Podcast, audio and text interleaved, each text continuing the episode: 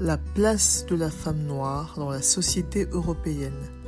Sa perception et la perception qu'on a d'elle.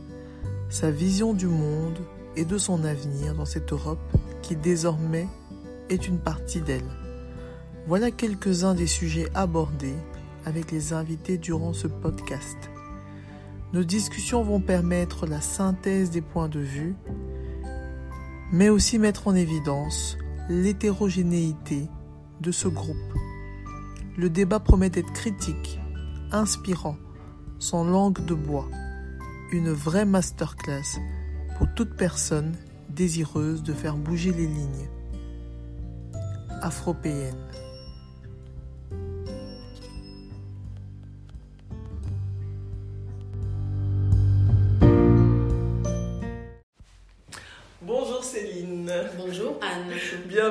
Podcast Afropéenne. J'ai hâte d'entendre ton histoire, mais on va commencer tout simplement par te laisser te présenter. Oula, c'est c'est un, un, exercice d'équilibriste hein, de se Eh ben. présenter parce qu'on ne sait pas toujours qu'est-ce qui est important, qu'est-ce qui est les moins. Bon. Il n'y a que toi qui ne sais pas. Alors, euh, je m'appelle Céline, je suis originaire du Cameroun, Mhm, j'ai 40 ans, mhm. Je suis mariée, je suis actuellement enceinte de 8 mois au moment où le podcast est tourné. Je, suis, je peux accoucher d'une minute à l'autre. Attends, ne stresse pas. Donc, si jamais vous m'entendez, euh, Si le travail va s'arrête. commencer. Normalement, non. Donc, je suis actuellement enceinte de, de 8 mois et euh, j'ai une petite fille de, de 3 ans. Mhm. Je vis en Belgique depuis 2005. Donc, ça va, faire, Ok. ça va faire 18 ans que je suis en Belgique. Et je suis issue d'une fratrie de 3. Ok. Mes parents vivent euh, au pays et je Mhm. suis ici avec euh, ma grande sœur, mon petit frère. Ok. Pas mal. Bonne introduction.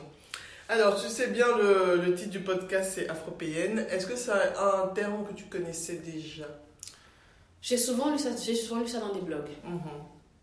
afropéenne, donc euh, je, je pense à des personnes euh, issues de la diaspora souvent qui vivent en Europe et qui, je présume d'une certaine manière, euh, ont développé la double culture. Ok.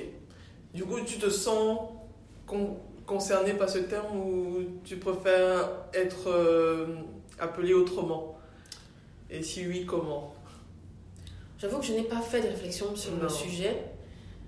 Euh, je pense que afropéenne, c'est c'est une étiquette comme une autre. Comme euh, voilà, au pays, on va dire quelqu'un qui vit en Europe, c'est un benguiste, donc c'est Oui. une étiquette aussi. Oui. Donc l'afropéenne, c'est. Je pense que les personnes qui ont créé euh, cet adjectif, je ne sais pas si on peut, on peut qualifier cet adjectif, en tout cas, qui ont créé ce mot, Ouais. voulaient peut-être, je pense qu'à travers ça, voulaient revendiquer voilà, leur euh, appartenance euh, aux, deux, aux deux cultures. Je pense. Ouais. Je pense que dans le terme afropéen, je, voilà, je vois, je vois le- une forme de, de revendication. Ok. De revendication Ouais, de. Quelque chose d'un peu politique. Exactement. Ouais. Je, je- je viens d'ailleurs, je vis ici et je me suis imprégnée de la culture d'ici. Et c'est pas parce que j'app- j'apprécie cette nouvelle culture.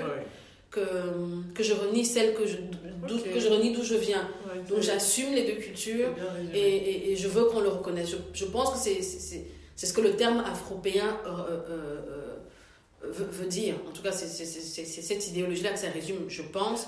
Ouais, c'est pas mal résumé. Alors, en ce qui me concerne, est-ce que c'est, c'est un terme que je revendique? Je pense que je navigue bien dans les deux cultures. Est-ce que je le brandis à chaque fois? Non, pas particulièrement. Je, je dis toujours, ça, ça dépend du contexte dans lequel je suis. Je, je- si je suis avec des Européens, je dirais que je suis d'origine camerounaise. Mhm. Je, je le revendique. Euh, si je suis par exemple avec des Belges, enfin des Belges, avec des Français, si je suis en France, Mhm. je vais dire que je suis, euh, que je viens de Belgique. Oui, c'est ça. Donc je vais défendre la Belgique à ce moment-là face aux Français qui ont toujours, je trouve, un, un- un- un- comment dire, un, un- un sentiment, de, un complexe de supériorité par rapport aux Belges. je trouve en tout cas. Non, mais Mais bon, c'est Ça, c'est hein. une autre histoire. C'est une autre histoire, c'est Oui. connu. En complexe de supériorité tout court. Peut-être. tout court. Bon, alors, on a déjà appris deux, trois trucs durant les présentations, mais est-ce que tu peux nous parler un peu de ton parcours en général? Donc, euh, comment s'est déroulé euh, ton parcours scolaire? Comment s'est passé ta vie vers la vie adulte Tes études, le choix Voilà. Raconte-moi un peu alors, je vais commencer par un moment clé de ma vie. Mm. Ce moment clé-là, c'était en 2004, je pense. Donc, c'est le moment où j'ai décidé de venir en, en, Europe. Ah, ok, d'accord. 2004. Mhm. Parce que je ne veux pas dire que ce que j'ai vécu avant ces années, c'est, euh, cette année-là n'était pas important, mais je dis c'est vraiment, euh, ça a vraiment été un moment décisif dans ma vie, parce que c'est la période où ma sœur euh, part étudier, elle vient étudier en Belgique. Mhm. Et euh, quand j'étais au Cameroun, j'étais dans une école, enfin j'étais dans un collège, le collège de la retraite, où euh, ça allait de soi qu'après l'obtention du bac, on a étudié à l'étranger. Donc moi, je n'ai pas étudié, je ne suis pas immédiatement venue à l'étranger. Après l'obtention de mon bac, je suis allée euh, à l'université catholique. À Yaoundé Oui, à Yaoundé. Donc moi, je faisais un, un, DUT, donc un bac plus 2 en marketing, c'est ce que j'ai fait. Donc après l'obtention de mon diplôme, j'ai eu une année où j'ai fait quelques stages et puis au terme de mon stage, j'ai entamé mon année de licence, toujours à l'université catholique.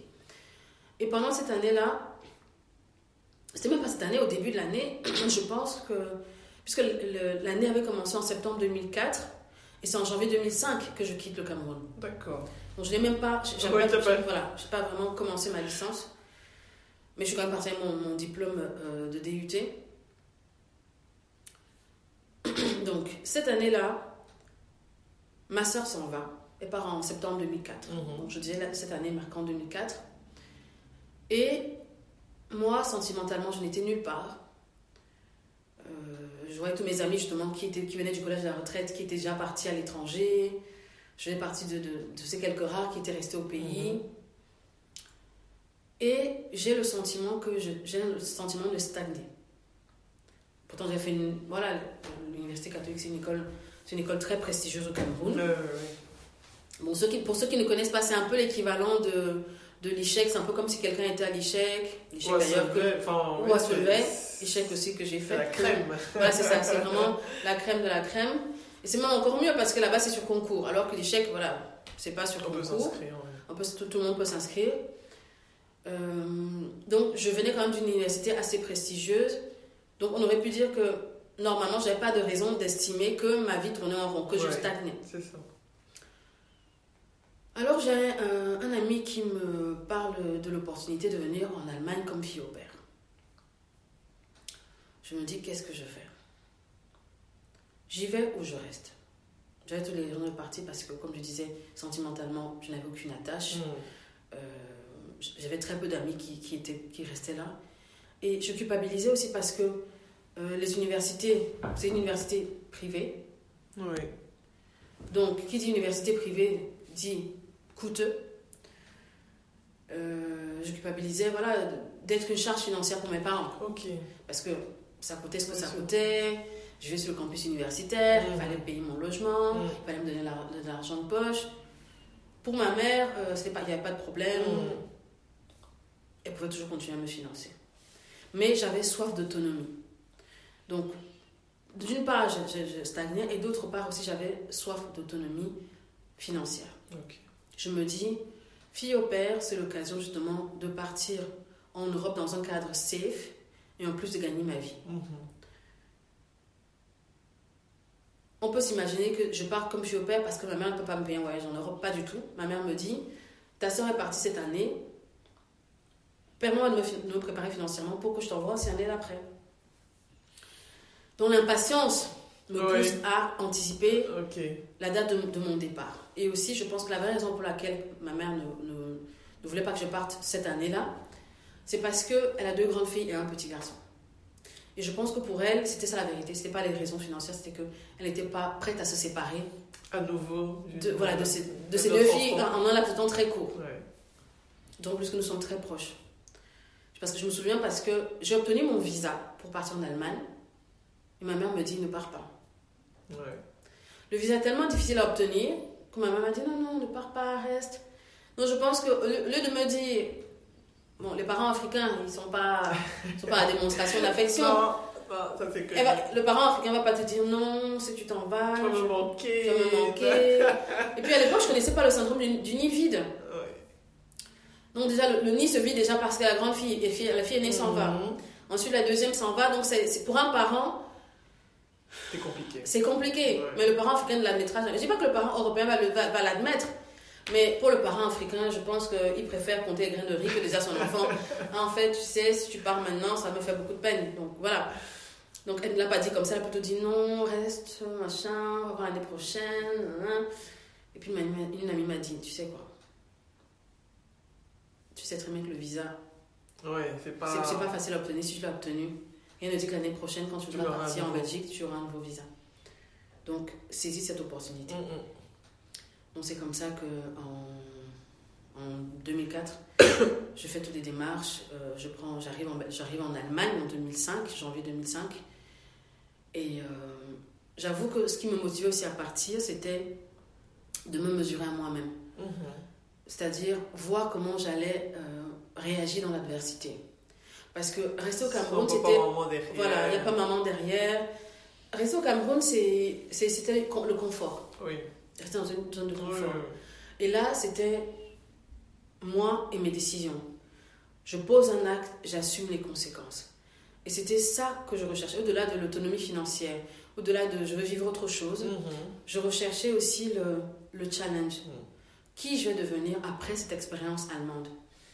Et j'avoue que je sais que la femme que je suis aujourd'hui ne serait pas la même si je n'étais pas passée par l'Allemagne. Je serais arrivée directement en Belgique, ça n'aurait pas été pareil parce que ça m'a vraiment, ça a forgé mon mental avec tout ce que j'ai vécu. J'ai vécu l'inconnu, je suis arrivée dans une famille, je pensais arriver en vi- dans une ville allemande, je suis arrivée dans un village allemand où on n'avait pas encore vu de noir. Euh, je parlais pas allemand, je parlais uniquement anglais avec la famille. Mhm. Je suis partie de là après une semaine parce que c'était un monsieur célibataire avec sa fille. Il croyait que je venais pour me marier avec lui. En- Oui, il pensait que je venais pour une relation amoureuse. Le premier week-end, parce que la fille au père, elle a, elle a droit à son. Une, une fille au père travaille du lundi au, au vendredi. Oui. Elle a son week-end fry, donc elle a son week-end de libre. Donc elle, peut, elle peut aller en week-end chez des amis ou, ou que sais-je. Donc, premier week-end, je lui dis voilà, monsieur, il faut absolument que j'aille voir une amie. Parce que je, je- quand je suis arrivée en Allemagne, j'ai tout de suite regretté. Il faisait très froid. senti Ah oui. J'ai regretté de là parce qu'il faisait froid. Enfin, il fait froid en Belgique, mais en Allemagne, c'est pire. Être dans un trou perdu, se dire que s'il m'arrive quelque chose, enfin, il n'y a personne. Donc, première semaine, je lui dis voilà, moi je dois partir, il faut absolument que je voie une amie. Heureusement pour moi, ma soeur avait une, une amie qui habitait à Aix-la-Chapelle. Donc, je l'appelle en panique, je lui dis voilà, il faut absolument ce, ce week-end, je, dois- je- je viens à peine d'arriver, il faut que je voie un visage familier. Mhm. Sinon, ça n'ira pas. Donc, je profite du- de, de ce week-end-là. Je me souviens, je prends ma Bible, je prends deux ou trois vêtements, ma valise, je la laisse sur place, je prends un petit sac à main, Mhm. mes diplômes, mon acte de naissance, je suis partie, je suis jamais revenue. Waouh. Oui. Jamais. Mais moi, ce qui me perturbe, c'est que le monsieur pensait que tu venais pour une raison. Parce qu'on lui avait fait. Oui, parce qu'en fait, à l'époque, il y avait quelqu'un au Cameroun qui, justement, il y avait quelqu'un au Cameroun qui communiquait avec lui en allemand pour moi, enfin, un ancien étudiant qui, camerounais qui avait vécu en Allemagne, donc qui Mhm. permettait aux filles qui recherchaient des familles d'accueil en Allemagne, donc il jouait l'intermédiaire. Donc, en échangeant avec ce monsieur par internet en 2004, il se faisait passer pour mon grand frère. Comment moi je sais, je ne connaissais pas l'objet des échanges. Mhm. Donc, comment moi je me rends compte qu'il pensait que moi je venais pour une relation amoureuse C'est parce que dans la, la voiture, quand euh, c'était un samedi matin, il m'a mené à la gare pour aller à Aix-la-Chapelle. Parce que euh, le village où je suis arrivée, ça s'appelle Warenheim, c'est dans le sud de l'Allemagne. Et euh, Aix-la-Chapelle, c'est dans le, c'est un peu nord-ouest, donc pas très loin de Cologne, donc c'est Mhm. pas très loin de la Belgique. Dans la voiture, il me dit, je me rends compte que depuis que tu es là, tu n'es pas, tu n'as pas l'air très heureuse. Euh, j'ai l'impression que tu n'es pas content d'être là. Et aussi, petit détail, quand il vient me chercher à l'aéroport avec sa fille, il a une rose en main, une rose rouge. Hmm. On ne veut pas accueillir une simple fille au père avec une rose rouge en main. Ouais, ouais. Bon, heureusement pour moi, pendant, le, pendant les cinq jours que j'ai passé chez lui, euh, il n'a rien essayé, rien tenté. Sa fille était là, j'avais ma chambre. Il m'a installé, donc ça veut dire quelque part, il m'accueillait comme une fille au père, puisque j'avais ma chambre. La fille, la fille au père est censée avoir sa chambre. Ouais. J'avais ma chambre, sa fille avait sa chambre, c'est une fille de 8 ans. Et euh, il me dit qu'il a remarqué qu'effectivement, je suis malheureuse. euh, et à l'époque, heureusement, moi, il y avait un téléphone fixe, un téléphone fixe à la maison. Donc j'appelais la, la copine de ma soeur. Mhm. Donc c'est comme ça que j'ai pu exprimer mon désarroi et lui dire voilà, moi je ne peux pas rester ici. Tu sais, tout à l'heure, on parlait de, de, de l'instinct qui nous permet de choisir les bonnes personnes. Comme toi, pour ton podcast, voilà, tu te rends compte que toutes les personnes que tu as rencontrées jusqu'ici, dans le cadre du podcast, c'était des personnes extrêmement euh, riches de leur histoire, de leur parcours. Et moi, quand je suis arrivée là-bas, je savais que je ne pouvais pas rester là. Ok, tu as senti tout de suite. J'ai senti tout de suite que je ne pouvais pas rester. Et aussi, euh, je suis désolée, hein, le, c'est le podcast est long, mais c'est important pour situer un peu.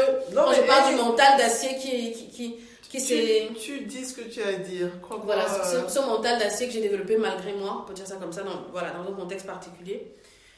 En fait, le, on les appelle, on a, normalement une famille d'accueil, c'est le père d'accueil et la mère d'accueil. Donc il y a un terme en allemand, Gasvater pour le père et Gasmutter pour la mère. Donc le père d'accueil, donc le monsieur chez qui j'arrive, me dit dans la voiture qu'il se rend compte que je, je n'ai pas l'air très heureuse, j'ai pas l'air très bien, et euh, qu'il espère qu'à mon retour du week-end, je, serai un peu plus différente, parce qu'autrement, il a déjà commencé à prendre les contacts pour une fille au père qui va venir d'Asie. C'est ce qu'il me dit. Et moi, je disais, ok, ok, ok, ok. Et là, dans mon cœur, je me dis, tu as bien fait de prendre tes affaires.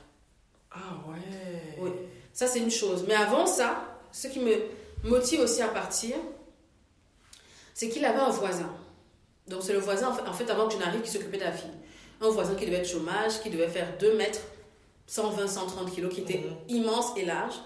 Donc c'est lui, en fait, qui... Je me souviens, il venait souvent à la maison, il me disait, oui, si tu veux, tu peux venir chez moi, je vais t'apprendre à cuisiner des plats allemands. Donc on, on discute toujours en anglais. Mhm. Et je me dis, ce monsieur, si jamais je me retrouve chez lui, qu'il m'arrive quelque chose, il fait plus de 100 kilos, je suis toute frêle à côté. Non, mais attends, depuis que tu as commencé cette histoire, moi j'ai euh, les pieds qui tremblent parce que je me dis. Tu parles du monsieur de 120. Oui. D'accord avec toi, mais rien que le monsieur qui t'a accueilli. Oui.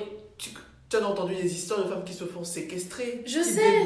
pendant des mois. Je sais. Justement, et, tu es passé à ça. Je, suis passée à ça. Et petite, et, petite précision aussi, il m'avait toujours pas amené à la commune. Mais... Il n'avait toujours pas déclaré mon existence. Donc ça veut dire que il, il pouvait décider aussi de me dire, ok, moi je oui. tu te débrouilles, tu rentres chez toi, enfin trouve un moyen, mais moi je ne, tu ne restes pas. Donc c'était peut-être un moyen de chantage, who knows, je ne sais pas. Mais je savais, on m'avait dit, voilà, normalement, on doit t'amener à la commune pour te déclarer. Donc j'ai passé une semaine, je, suis arrivée un samedi, je suis repartie le samedi d'après. Donc normalement, j'arrive le samedi, ok, on va s'imaginer que la commune est fermée. Pourquoi le lundi, bon, il travaillait comme livreur chez DPD, monsieur du camion DPD. Donc, il, partait très tôt le matin, il revenait pas trop tard le soir.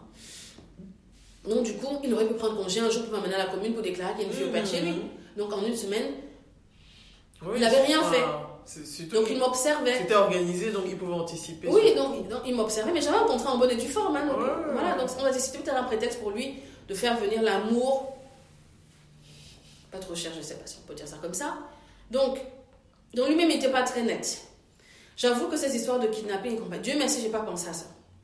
Mais bah, à l'époque, c'est pas encore hyper connu. Tu vois, maintenant tout le monde sait. Mais voilà, c'est euh, vrai que j'aurais pu me retrouver dans un. C'était la période où ça. Ça se faisait beaucoup. Parce qu'on ne savait pas. C'était les débuts enfin, de fait. Non, il n'y avait pas encore Facebook. Non, il y avait juste Hi-Fi. Il y avait juste Hi-Fi à cette époque-là. Il n'y avait pas Facebook, il n'y avait rien. Donc vraiment, j'avais vraiment pris un risque et je me souviens quand, quand j'étais plus jeune, ma mère m'a toujours dit Tu es une tête brûlée. Tu es le genre de personne qui va sauter dans une piscine sans d'abord t'assurer qu'elle veut dedans. et c'est vrai, donc j'étais, j'étais comme ça, je disais toujours Tu n'écoutes personne. Donc tu prends les risques. Et c'est vrai, j'ai, souvent, quand j'y pense, je me dis Mince, c'était quand même. C'était quand même un gros risque que j'avais pris. Donc vraiment, l'instant de survie fait que j'étais en alerte. Directement, j'ai senti qu'il y a déjà quelque chose qui ne va pas. Mm-hmm. Le fait d'être euh, dans un village perdu, donc zéro autonomie, donc tu devais, je devais toujours passer par ce monsieur. Normalement, une fille au père avait droit à euh, deux heures de cours de langue. Mhm. Donc, normalement, il devait m'inscrire dans une école de langue à proximité. Mais comme on était dans, comme on était dans un village, ça veut dire qu'il devait lui me conduire en voiture dans le centre, ainsi de suite. Donc, du coup, je me sentais un peu prise au piège. Moi, j'avais soif d'autonomie. Je voulais pouvoir aller à mon cours d'allemand à pied ou en bus. Donc là, ce n'était pas possible. Et, et, sans compter le fameux voisin qui, voilà, apparemment avait l'air de m'apprécier, qui était toujours, qui, voilà, qui, était prompte à m'apprendre des, des, des, cours de cuisine euh, allemande. Donc ça, quand il m'a dans, dans la voiture pour aller à la gare, quand il me dit, Euh, il faut que je réfléchisse. On verra mon retour, comment mon attitude va Ah. changer. Je me suis dit, Dieu merci, j'ai pris mes affaires et que je m'étais préparée mentalement à ne pas revenir. Donc je prends trois trains pour aller à Aix-la-Chapelle. Donc imagine, je viens à peine d'arriver en Europe, je ne maîtrise pas l'allemand, j'achète mon ticket. Il m'a aidé à acheter mon ticket, mais savait pas que un- J'avais juste, pris l'aller, mais il ne savait pas que je revenais pas. J'ai réussi à faire mes- les fameux changements. Je suis arrivée à Aix-la-Chapelle, j'ai dit à la, à la copine de ma soeur, moi je rentre pas là-bas. Et c'est comme ça que j'ai un oncle en Belgique qui vient me chercher en voiture, il m'amène ici. À l'époque, j'étais euh, du côté de, de Binche. Mhm. On essaie de voir si, avec mon, si mon visa, c'est un visa Schengen. En fait, à la police, on me dit que non, c'est pas un visa Schengen. C'est un visa pour un séjour spécifique de fille au père. Mhm. Donc, je suis obligée de revenir en Allemagne comme fille au père. Et c'est comme ça que ma mère, dans tous ses états, je n'écoute pas. Pourquoi tu as pris cette décision Maintenant, tu vas pas rester dans la famille, blablabla. Bla, bla, bla, bla, bla. Donc, sur le moment, je n'ai je n'ai aucun regret. Même si dans la famille, il y a beaucoup de. Ça va dans tous les sens. On appelle au Cameroun, ça, puis on appelle en Belgique. À aucun moment, je, regrette ma, je ne regrette ma décision, du moins d'avoir quitté cette famille Oui, oui, oui. dans le sud de l'Allemagne. Parce que l'instinct de survie fait que tu sens quand il y a le danger. Tu sens quand. Je dis, si tu, tu prends la peine d'écouter, j'aurais pu me laisser, comment dire, immobiliser par la peur en me disant oui, tu es déjà là, ce ne sera pas facile, faire accroche-toi. Et c'est là que j'ai compris que dans la vie, il faut jamais. je- bon, le but de- du podcast, c'est pas juste de donner des, des leçons de vie, mais cette expérience m'a permis de comprendre que dans la vie, il ne faut jamais se laisser aveugler par la peur, peu importe la situation. Parce que la peur nous paralyse. Mm. La peur nous empêche de prendre les bonnes décisions. La peur nous empêche de- d'entrevoir les débuts de solution à notre Mhm. problème. Mhm. Si je m'étais laissée paralyser par la peur, je serais restée là-bas et je ne sais pas à quoi ma vie ressemblerait aujourd'hui. je, Je ne sais pas. je ne suis pas Dieu, mais je suis pas sûre. Je ne sais pas à quoi aurait ressemblé ma vie j'avais pris sur moi parce Ouais. que je trouve que dans notre culture africaine, Moi, j'arrive On- pas à penser à autre chose que quelque chose de négatif. Franchement, j'y arrive voilà, dans notre culture africaine, je trouve qu'on valorise beaucoup trop la résilience. pas. Énormément. On valorise ça. Il faut supporter. Voilà, c'est ça. Il faut supporter. Ça va pas le mariage, il faut supporter. Il faut supporter. Donc, comme si euh, la souffrance, je précise la souffrance mentale, parce que c'est mentalement qu'on est éprouvé dans une situation Mhm. pareille. On est dans un pays où on ne parle pas ta langue, tu es dans un pays où il fait extrêmement froid, dans un pays où il n'y a pas des gens qui te ressemblent, et en plus, tu comprends, les gens même sont surpris de te voir dans le village. Donc, donc mentalement, tu es éprouvé. Donc, je trouve que dans la culture africaine, il y a beaucoup de, il y a de- beaucoup de bons dans notre culture. Mais ce que je regrette, c'est que on valorise la souffrance. Oui. Tout cas, la, la santé mentale, et ça, je pense qu'on en parle de plus en plus, Oui. encore pas assez, mais la santé mentale est vraiment un point que- qui est complètement éclipsé dans la façon de fonctionner des, des- des Africains. Oui. Et la femme africaine est la première victime, Absolument. parce qu'elle doit porter la famille, porter les, les parents, les beaux-parents, les enfants, le mari, Absolument. sans jamais l'ouvrir. Et petite parenthèse, parce que ça me ramène euh, justement à ma condition actuelle de femme enceinte de 8 mois, ça me rappelle une discussion que j'ai eue avec, de- avec une cousine qui m'expliquait justement que la grossesse au pays est vécue différemment ici. Au pays, quand tu es enceinte, on attend que tu continues à vivre comme, comme si tu n'étais pas enceinte. C'est-à-dire que au quand tu continues à vaquer aux occupations, à maintenir une maison propre, prendre soin des enfants, Quand, quand tu vas mon village, C'est ça, exactement. au Donc, champ. Tu n'as pas de traitement de faveur parce que tu es enceinte. Tu vas même aller au marché, des femmes qui, des femmes qui continuent à vendre leurs légumes, leurs fruits. Le fait qu'elles soient enceintes, les, les gens regardent ça comme si, bon, ok, elle est enceinte, bon, voilà, c'est comme si elle avait juste son nez au milieu du visage, donc euh, c'est quoi le big deal en fait? Ouais. Pourquoi est-ce qu'on en fait tout un plat C'est quoi cette histoire de. Et franchement, pour beaucoup de familles, ça reste même une question de survie parce que si la mère s'arrête, euh, les enfants, je sais pas ce qu'ils deviennent. Hein. Je sais pas ce qu'ils deviennent. La maman qui va au marché là, c'est avec ça qu'elle achète des petits cahiers des enfants, les petites chaussures pour démarrer. La mère s'arrête, la vie s'arrête. Même si après on lui manque tout le respect du monde, euh, la mère s'arrête, la vie s'arrête pour beaucoup de familles. Pas Et- toutes, mais. Et, et- et- c'est terrible parce que ça veut dire quelque part, la vie de beaucoup de familles repose entre, les mains de la femme énormément. Et paradoxalement, elle n'est pas assez valorisée. C'est. Euh, ça, c'est vraiment le truc qui va pas. Le truc va... Et que tout le monde trouve normal en même temps. tu vois, c'est. Euh, ce sont elles qui font le plus, mais ce sont elles qui reçoivent le moins de reconnaissance. Enfin, Compréhension et fonctionnement normal. pour revenir à mon histoire allemande et, clôturer, donc je disais tout à l'heure qu'il fallait pas se laisser aveugler par la peur.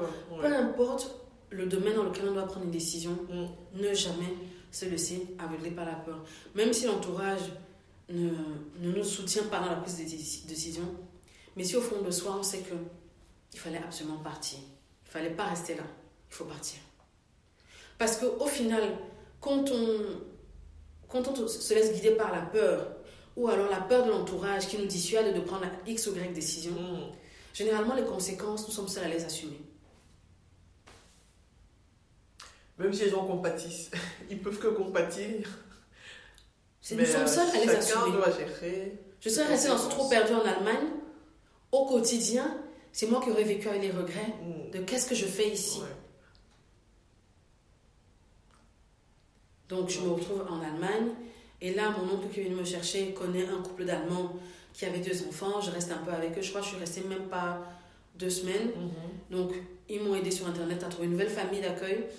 Et c'est comme ça que je trouve, je rencontre, euh, je trouve une famille à, à Mönchengladbach. C'est une ville qui est près de Cologne mm-hmm. et euh, qui est pas très loin de, la Belgique aussi. Et c'est comme ça que je me retrouve dans cette famille finalement où le, la maman était allemande, le papa était euh, d'origine ivoirienne, mais il était prof d'allemand. Mhm. Et la maman travaillait parfois la nuit. Je crois qu'elle travaillait dans un centre pour jeunes à, problème, donc il n'était pas souvent là. Le papa travaillait beaucoup aussi, donc c'est pour ça qu'ils avaient besoin d'une fille au père. Donc c'est comme ça que j'arrive dans, dans, cette famille. Et je me rends compte que Dieu met toujours dans notre, sur notre chemin les personnes qui vont nous soutenir mentalement. Oui. C'est pour ça que je parlais tout à l'heure de la peur. Ne pas se laisser aveugler par la peur. Parce que si je m'étais laissé aveugler par la peur, je serais restée là-bas. Je n'aurais jamais rencontré une très bonne amie, Yvonne, qui était camerounaise aussi. Dans une elle était camerounaise, euh, fille au père dans une famille où le papa était aussi ivoirien et la maman, euh, d'origine ivoirienne, pardon, et la maman était allemande. Donc quand j'arrive dans cette famille, ma famille à Mönchengladbach, le papa me dit ah, tu viens du Cameroun J'ai un ami qui a aussi une fille, une père qui vient du Cameroun. Il faut absolument que tu la rencontres. Et c'est comme ça que je rencontre Yvonne. Et c'est comme ça qu'on marche tout de suite. Et je dis toujours, ça a été ma meilleure thérapie en Allemagne. C'est-à-dire que quand, quand tu, à un moment donné, tu regrettes d'avoir pris une décision, c'est-à-dire de quitter le Cameroun, mm-hmm. et que les choses ne se déroulent pas à court terme comme tu le souhaites, que tu es éprouvé mentalement, que tu, et que ta famille te dit tu n'écoutes personne, voilà maintenant la, la, conséquence de tes actes, et que tu rencontres quelqu'un que quand elle te voit, te dit, et la première chose qu'elle m'a dit, c'est que quand, vu, quand je t'ai vu, j'ai l'impression de me voir. On, je veux dire, on ne sait jamais, je veux dire, tout mon séjour en Allemagne, dès que ma journée de fille au père se terminait, c'est-à-dire à 16h, tous les soirs, j'allais chez Yvan. Elle était dans une famille où la maison était plus. Moi, j'étais dans un ma famille avait été dans un appartement, elle, était dans une maison. Mhm. Donc, du coup, le dernier étage c'était le sien, elle avait plus d'espace. Mhm. La cuisine, elle pouvait cuisiner des plats africains et compagnie. Donc, tous les soirs, sa famille était plus cool que la mienne. Donc, tous les soirs, j'étais la bienvenue. Donc, tous les soirs, c'était vraiment, comment dire, ma bulle d'oxygène. Ah J'ai beaucoup appris avec elle. Et on a beaucoup discuté. Elle, ça lui faisait plaisir parce qu'elle avait une petite soeur au Cameroun, donc elle était le seul membre de sa famille en Europe. Et donc, du coup, moi, j'étais sa soeur camerounaise. Mhm. Et euh, à l'époque, elle, enfin, elle avait un copain hollandais, maintenant ils sont mariés. Donc, quand elle allait même en week-end en, Hollande, elle me disait Ah, viens avec moi. Donc, vraiment, je dis ce que j'ai vécu avec elle, je serais restée dans le sud de la main, j'aurais jamais, jamais connu ça. J'aurais pu jamais imaginer que l'amitié, les gens qui te. Ah. L'amitié, les gens qui te tendent la main quand tu en as besoin, ça existe. Même si. Euh, exactement, c'était vraiment ma, ma, ma, bulle d'air frais en Allemagne. Oh. Et pourtant, j'entends souvent des, des, des, discours du style euh, quand tu arrives en Europe, il faut éviter les Africains, il faut éviter les Camerounais, il faut éviter X, il faut éviter Y. Dieu merci, ce n'est pas le type de. de, de, de je, je, ne partage pas ce type d'avis, je n'avais pas ça en tête, heureusement, je n'avais pas d'a priori. Mm. Et c'est ça qui m'a permis de profiter de notre amitié d'être moi-même avec elle et elle-même d'être elle-même avec moi. Si j'étais partie avec des a priori, ah oui, il faut éviter, il faut juste fréquenter les Européens, je trouve que. Bah oui, tu aurais perdu une amitié. Voilà, je serais passée à côté d'une belle amitié. Et je pense que, et d'ailleurs j'étais témoin de, de, de, à leur mariage, et euh, je pense que c'est à cause de ce type de discours. Ce type de, de discours font beaucoup de mal à la communauté. Énormément. Je ne dis pas que ce n'est pas justifié, mais c'est pas parce qu'on a vécu une, c'est pas, pas parce qu'on a vécu une déception qu'on doit généraliser. Non, c'est ce qui crée le racisme. Hein. C'est euh, ah oui, euh, les Noirs font comme ça, les Asiatiques et là, parce que peut-être que oui, tu as vu une personne. Et, et, ça devient le problème de toute une communauté. Exactement, et c'est triste parce que c'est des, des, préjugés que nous-mêmes on véhicule au sein de la, au sein de la communauté. Mmh, je veux dire, nous, je ne veux pas qu'on comment dire Qu'on se conforte dans cette position de victime en disant oui, nous sommes. Nous sommes comment dire Nous sommes pas chez nous ici parce que voilà, nos parents ne sont pas nés ici en Occident. Euh, nous sommes les premières victimes du racisme. Non, mais que ça vienne des autres, ça ne me choque pas. Voilà. C'est leur terre, comme l'Afrique est notre terre, notre terre-mère. Mais quand ça vient des gens de chez nous, qui transportent ce type de véhicule, qui véhiculent ce type de stéréotypes au sein de la communauté, qui ne s'en cachent pas, quand tu entends quelqu'un de la communauté qui te dit il faut fuir les noirs comme la peste, les noirs, c'est des problèmes. Et je me souviens que un bon réflexe que j'ai gardé en Allemagne, c'est quand chaque fois que je croisais un noir à Mönchengladbach, il n'y avait pas beaucoup de, noirs à l'époque, je ne sais pas s'il y en a plus aujourd'hui, mais en tout cas à cette époque-là, il n'y en avait pas beaucoup. On se disait toujours hello, voilà, pour dire bonjour. Mm-hmm. Et quand je suis arrivée en Belgique, peut-être parce qu'il y a plus de noirs, est-ce que c'est parce que c'est francophone? J'ai pas vu ce réflexe-là. Tu croises un noir dans la rue, les gens te, parfois tu vois la personne, elle, regarde déjà à gauche, elle te voit arriver, elle commence déjà à, t'éviter du regard comme si tu allais lui demander quelque chose. Non, ce n'est qu'en Allemagne que j'ai eu ça. Ok. Et parfois encore. Euh, quelque chose. Oui, toujours, oui, toujours. Chaque fois que je croisais une femme noire ou un homme noir, c'était toujours euh, hello, hello. Donc voilà, se dire, voilà, je te vois, tu me vois, on n'est pas chez nous. Mhm. Et ça faisait plaisir, ça ne coûte rien. Mais ici, en Belgique, Mm, oui, je suis d'accord avec toi. Non, c'est ce que je dis, peut-être parce qu'il y a plus de noirs, donc fatalement, on, éprouve pas le besoin de se rassurer les uns les autres quand on se croise dans la rue, de se dire. Là, là je t'avoue que je, je, je, je n'ai aucune réponse. Non, franchement, je ne. Est-ce que c'est parce qu'on est en ville aussi? Je ne sais pas. Mais j'ai remarqué que dans les petites villes ici de Belgique, les gens, peu importe leur couleur, te disent bonjour dans la rue. Ça, ça surprend toujours. Ah ouais, bonjour. Oui, c'est vrai que quand tu vas dans les villages, dit non. Oui, dans les petits villages, les gens dans la rue te disent bonjour. Oui, ça c'est une réponse qui vous a peut-être un peu plus des capitales pour oui. attendre à... Mais Mönchengladbach, c'était pas un village, hein Non? Mönchengladbach, ce serait l'équivalent de... Si je dois comparer, euh, je dirais Mons. Ok, oui, oui les, gens sont déjà plus gentils à Mons. Voilà, Mons, c'est pas un village, c'est une petite ville. Ouais. Donc voilà. Donc ça, c'est un réflexe que j'ai bien apprécié en Allemagne, la ponctualité des transports en commun, mhm.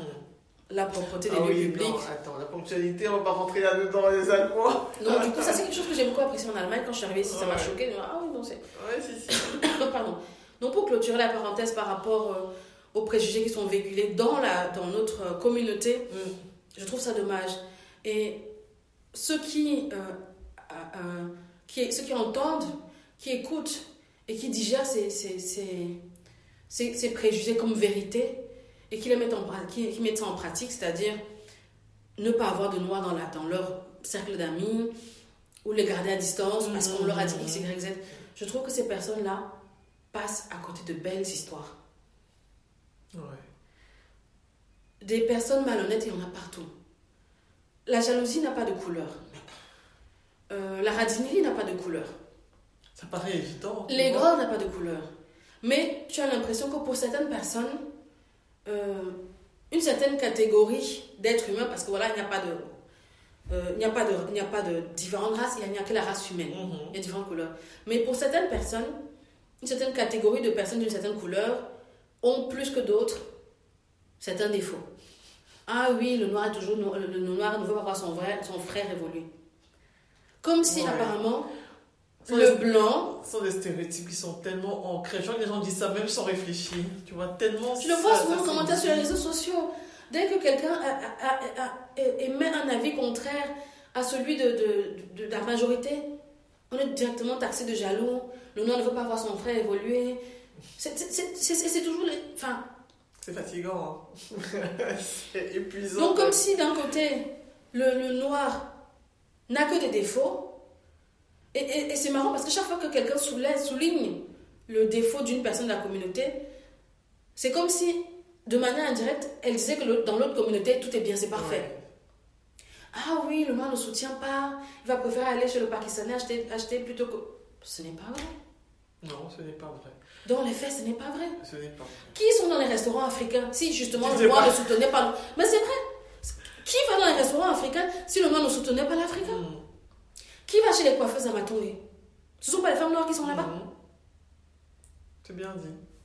Tu as tout à fait raison. Les restaurants africains, qui va dans les restaurants africains? Ce ne sont pas les noirs qui vont là-bas. Donc, venir dire que le noir ne soutient pas le noir, le noir est jaloux, non, mais on le dit, on, y, on, y, pense, on y, on y réfléchit. C'est dommage, je, trouve que ça nous fait plus de mal que de bien. Et, et, et, mais tu penses pas qu'on travaille quand même beaucoup là-dessus Qu'on voit, enfin, tu vois, les, la communauté travaille énormément sur elle-même. Ce sont des petites bribes, mais au moins elles sont là. Il y a du travail qui se fait au niveau individuel, au niveau collectif. Ça, on, on émerge. Et puis il y a aussi une allez, une catégorie de personnes qui essayent quand même de ne plus rester dans les habitudes anciennes. Tu vois. Et on, va dire oui, les jeunes, c'est pas forcément une question de génération. Je pense qu'il y a vraiment un éveil qui se fait chez certaines personnes, de plus en plus nombreuses. Et euh, bah, tout ce que tu critiques là, on y travaille. Je ne veux pas dire que c'est réglé, ça sera peut-être pas, nous on le verra peut-être pas réglé, mais on y travaille. Effectivement, il y a, il y a des, comment dire, en tout cas, je, sens qu'il y a un mouvement. Il y a euh, les lignes sont en train de bouger, du moins je le ressens mhm. à travers les réseaux sociaux. Euh, la génération X, je trouve qu'elle est beaucoup plus éveillée. Je trouve que euh, elle essaie de s'approprier l'histoire parce que mhm. il faut aussi, et peut-être c'est par là que j'aurais dû commencer, que le, ces discours qui ne nous valorisent pas contient parfois sur les réseaux sociaux il y a un historique. Mhm. Ça, c'est une conséquence, c'est la conséquence d'une histoire. Il y a eu des blessures, il y a eu des traumatismes qui remontent à la traite négrière. Mhm. Le peuple noir a été traumatisé. L'esclavage a duré 400 ans, 4 siècles. 4 siècles pendant lesquels il y a certainement des graines qui ont été implantées dans nos ancêtres qui ont été transmis, qui, voilà, qui ont été transmis par l'ADN. C'est pour ça qu'aujourd'hui encore, je pense, dans nos, dans nos pays, il y a toujours un, ce, sentiment inconscient euh, d'infériorité vis-à-vis du blanc. Mhm. Je suis même sûre que ces gens qui ont parfois le réflexe de, de mieux traiter le blanc qui arrive dans un, dans un restaurant que le noir, peut-être même parfois c'est inconscient, ils ne se rendent même pas compte de ce qu'ils sont en train de faire c'est pas bien sûr, naturellement, c'est pas pour euh, euh, nous dédouaner, mais il y a une histoire. Mm. Et cette histoire-là, on ne peut pas la, on peut pas la nier. Et je pense que les discours, ce type de remarques qu'on tient aujourd'hui, ou euh, cette manière de faire l'apologie de la résilience dans la communauté, c'est peut-être aussi une résultante de la traite négrière. Parce qu'à l'époque, il fallait être fort. Il fallait supporter. Il fallait supporter. Il fallait surtout pas montrer euh, la faiblesse. Et la faiblesse, c'était quoi l'humanité? Mm.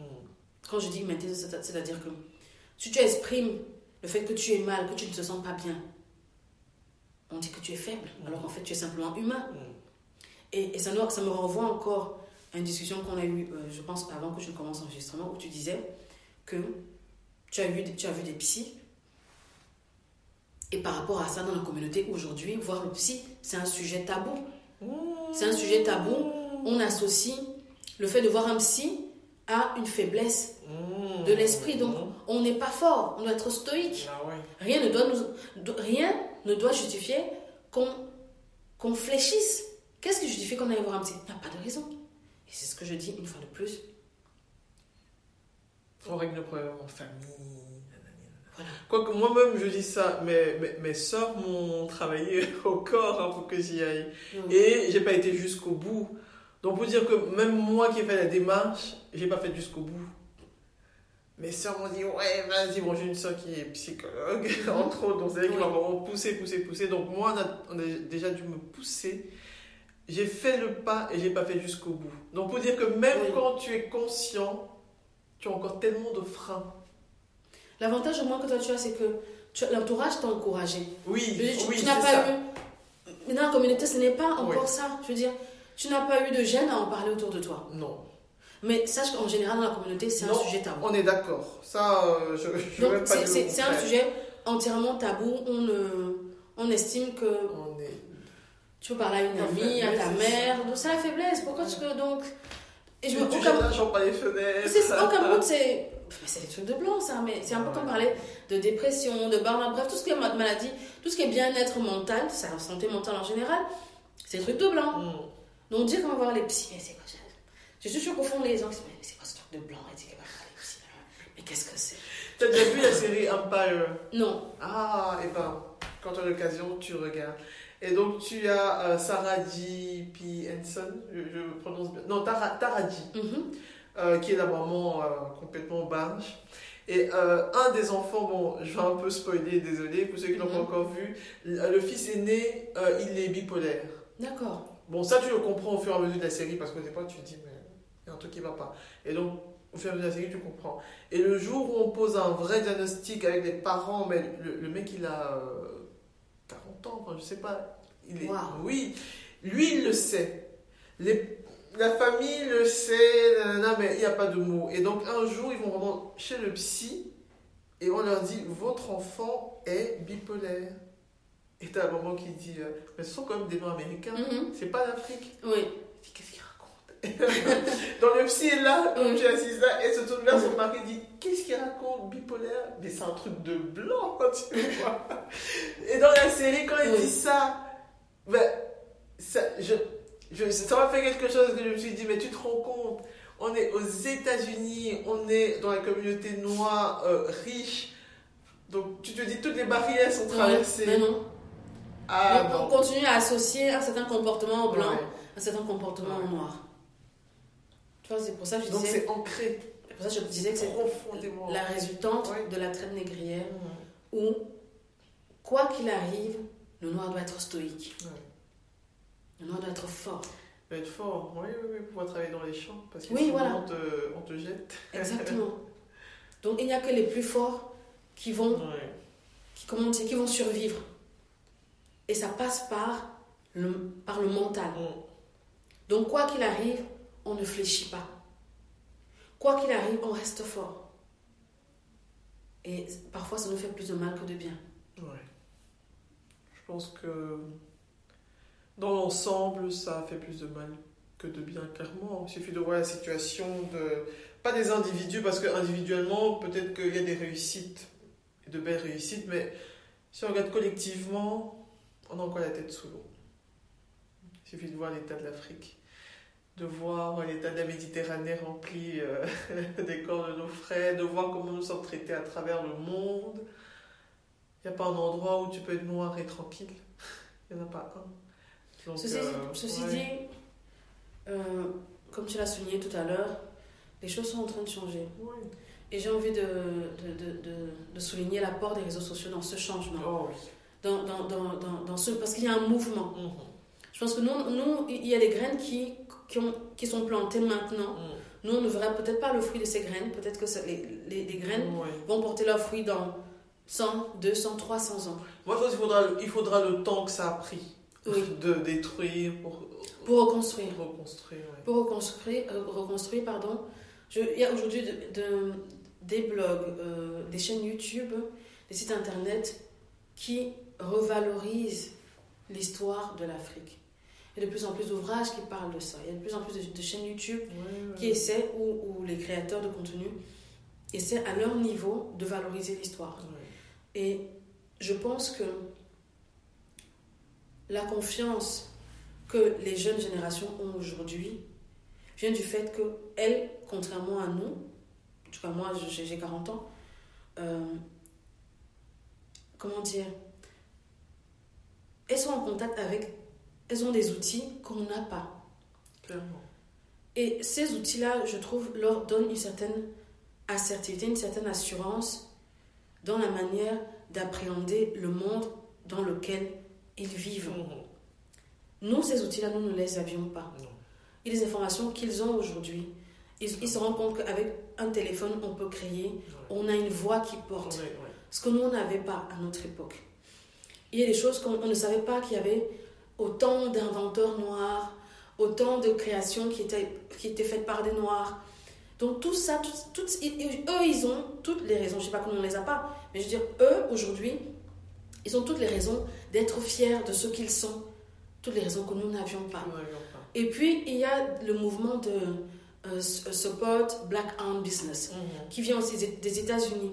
C'est cette notion-là de je consomme dans la communauté. Mhm.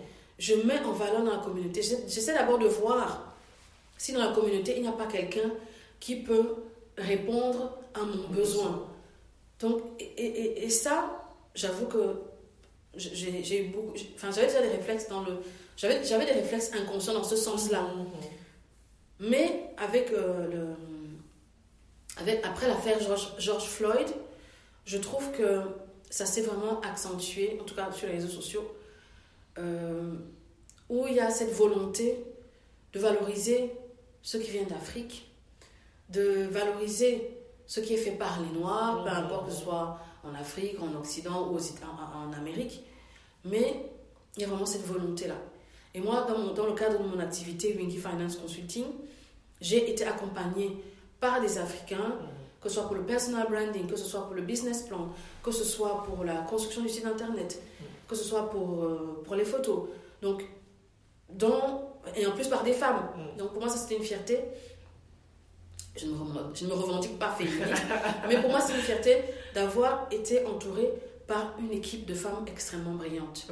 Donc c'est un une forme de, de, militantisme non assumé, mm-hmm. euh, de, de, de, valoriser les talents de chez nous, alors que je pense encore qu'il y a quelques années, on voulait toujours, on, on, on associait Peut-être que certains le font encore aujourd'hui, mais en tout cas, j'ai l'impression que c'est dans le passé. Certains associaient euh, la compétence à la couleur blanche.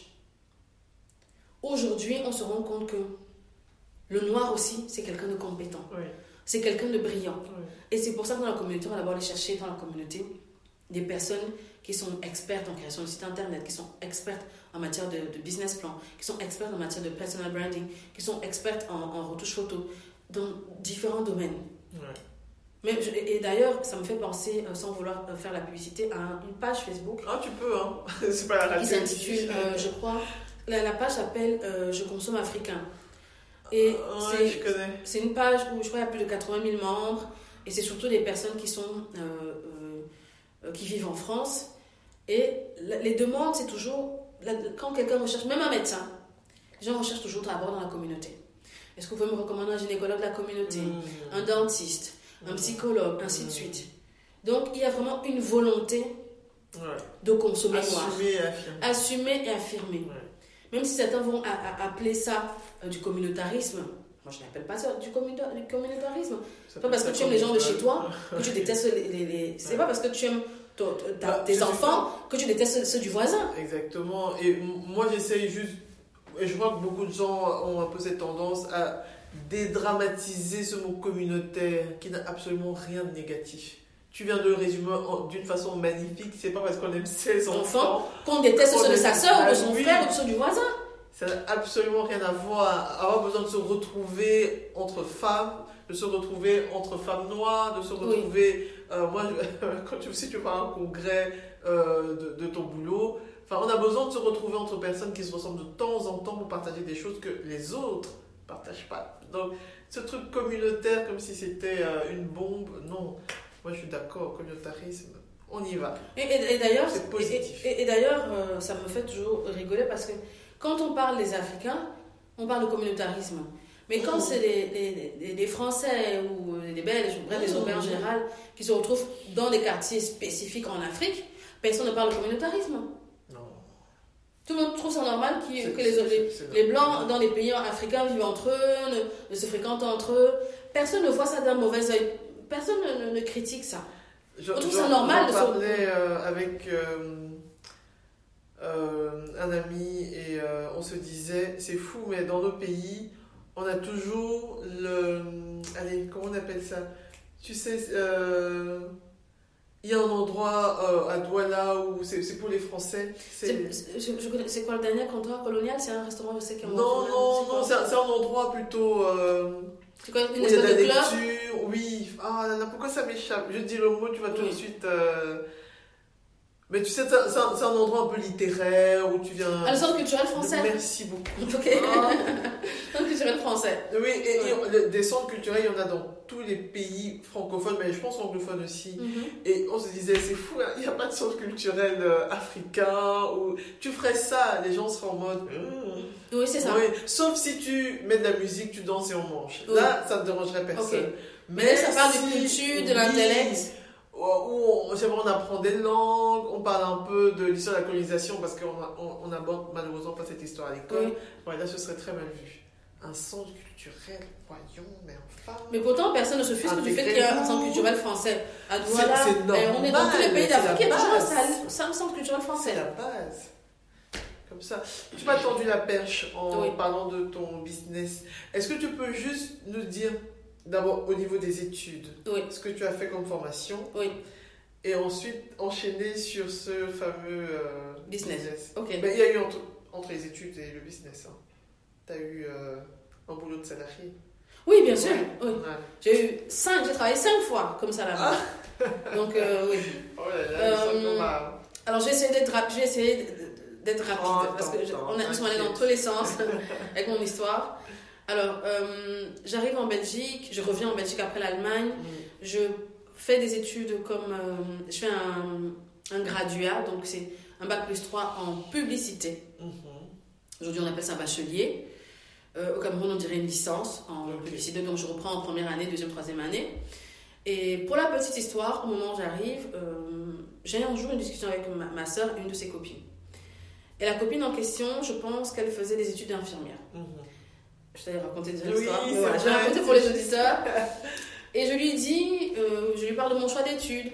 Parce qu'à l'époque, quand j'avais fait du marketing au Cameroun, pour moi, c'était logique euh, d'enchaîner dans, voilà, dans, dans la pub. Elle me dit, ah oui, la publicité, hmm. je suis pas sûre que tu vas trouver du travail dans le domaine. hein. Moi, je te conseillerais plutôt de, prendre euh, une filière, euh, celle de faire des études infirmières. Tu auras plus de chances de trouver du travail au terme de tes études. J'ai entendu, j'ai compris, je pense que ça venait d'un bon sentiment. Mais comme je suis quelqu'un, je vous ai dit au début de l'histoire, je suis quelqu'un de très têtu, je n'écoute personne. Seul dans les piscines sans vérifier si Exactement. Donc je suis restée dans mon couloir qui était la publicité. Dieu merci, au terme de mes trois années d'études, j'ai obtenu directement un emploi comme graphiste dans l'agence de publicité au sein de laquelle j'avais effectué mon stage de fin d'année. Mhm. Parce que généralement, euh, tout, tout- tout ce qui est études de type court, il y a toujours un stage qui... euh, comment dire Qui... euh, Professionnalisant, qui va voilà, on va dire ça comme ça, un stage de fin d'études qui, euh, on va dire, qui résume les trois années pendant Ah, lesquelles oui, non, ok. l'étudiant est censé avoir appris des choses. Donc, Oui, oui, oui. c'est, on va dire que c'est un stage de, de mise en pratique de, de tout ce qui, de toutes les connaissances acquises pendant les trois années d'études. Donc, c'est un stage, en fait, qui vient couronner les trois années d'études.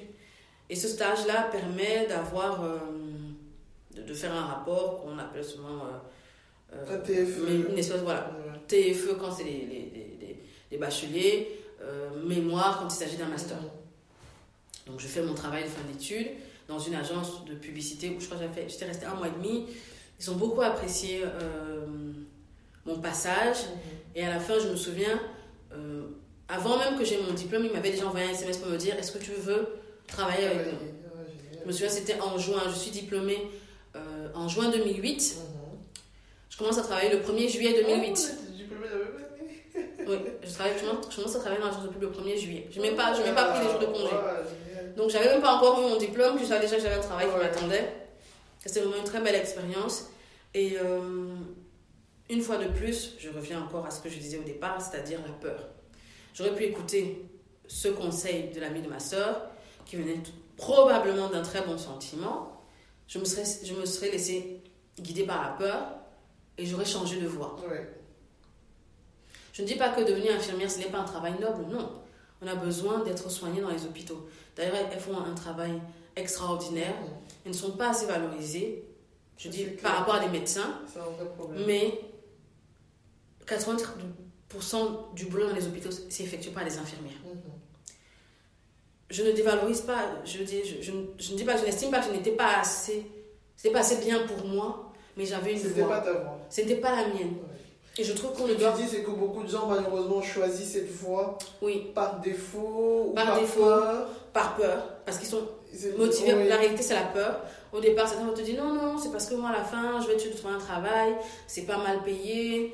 Euh, quand une infirmière fait, fait, fait des, des, heures de nuit, elle part jusqu'à 2700, 2800 euros par mois. Mmh. Ok. Mais est-ce que c'était la motivation première? Est-ce que les patients sont contents quand tu t'occupes d'eux? Mm. Et que nous, on est encore beaucoup dans l'alimentaire aussi. Hein. Ça aussi, c'est un problème de notre commune. Enfin, un problème, c'est une réalité de notre commune. On est beaucoup dans l'alimentaire. Oui. Il faut assumer. Il faut assumer. Pour ça, il faut un salaire. Oui. Il faut assumer les charges ici, au pays. Et euh, donc, qu'est-ce qui va être le plus efficace pour mener cette vie Exactement. Qui n'est que responsabilité et, euh, et c'est tout? Oui. Et eh ben, c'est le boulot alimentaire. Voilà, on n'est pas encore dans la notion de quelle est ma voie, d'épanouissement personnel, euh, qu'est-ce qui me ferait plaisir? J'avoue aussi que c'est un luxe de pouvoir choisir. Clairement, ça c'est bien de le préciser. C'est un luxe de pouvoir choisir le domaine de ses études. Je pense que ces personnes de la communauté qui choisissent, je vais pas, c'est pas la facilité parce que c'est pas des études faciles. C'est certainement pas la facilité. Les personnes qui choisissent des voies. T'imagines si tu quittes du marketing et que tu vas faire des études euh, scientifiques, euh, non, c'est pas donné. Non, c'était pas pour moi. Non, honnêtement, c'était pas pour moi. Mais comme tu dis, voilà, tu as, tu Tout le monde n'a pas ce luxe. J'avais le luxe de pouvoir choisir. Choisir parfois c'est un luxe, mais parfois aussi on a toujours le choix. Même quand on pense qu'on ne l'a pas. On a toujours le choix. Même quand on pense qu'on n'en a pas. Quand j'étais en Allemagne, dans ce village perdu, j'aurais pu me dire que je ne l'avais pas. Parce que j'avais choisi de quitter le Cameroun. Personne ne m'avait obligé. Mhm. J'avais choisi, je devais assumer. On aurait pu se dire non, tu as choisi, tu assumes. Mhm. Mais malgré tout, j'ai estimé que j'avais le choix. Je suis partie. C'est juste que parfois tu as le choix entre deux choix très difficiles. Oui, entre deux choix très difficiles. Euh, mais dans les deux cas, tu vas devoir affronter et, euh, et subir quelque chose. Les conséquences. Parce que dans le cas de devenir infirmière, on se dit, si je prends cette voie-là, la suite, je la connais. Mhm. C'est-à-dire, je ne vais pas avoir de difficultés à avoir du travail. Quand on choisit la publicité, c'est l'incertitude qu'on choisit. Donc, c'est un luxe de choisir l'incertitude. Mhm. Mais Dieu merci, ça a payé. Parce qu'effectivement, j'ai eu euh, mon contrat de travail rapidement et euh, je me suis sentie très bien. Mhm. J'ai beaucoup aimé l'expérience. Néanmoins, j'ai un cerveau qui est toujours en train de faire des calculs, toujours en train de travailler, je ne m'arrête jamais. Figure-toi que je commence à travailler le 1er juillet 2008. Août, je pense. Août ou début septembre 2008. Je commence à me dire qu'en fait, euh, ça va pas pouvoir, ça, ça va pas aller. Ça va pas marcher. ça va pas marcher parce que je suis une personne extrêmement ambitieuse. J'aime savoir que les opportunités d'évolution existent et là, je me rends compte que dans la publicité, c'est très cloisonné. Quand on est graphiste, euh, pour évoluer, il faut devenir chef de studio, c'est-à-dire pouvoir parrainer les graphistes. Et ma chef était très jeune. Donc, le temps que j'ai sa place, il a s'écoulé des années. Il y avait les commerciaux. Il y avait euh, les, ceux qui créaient les sites internet.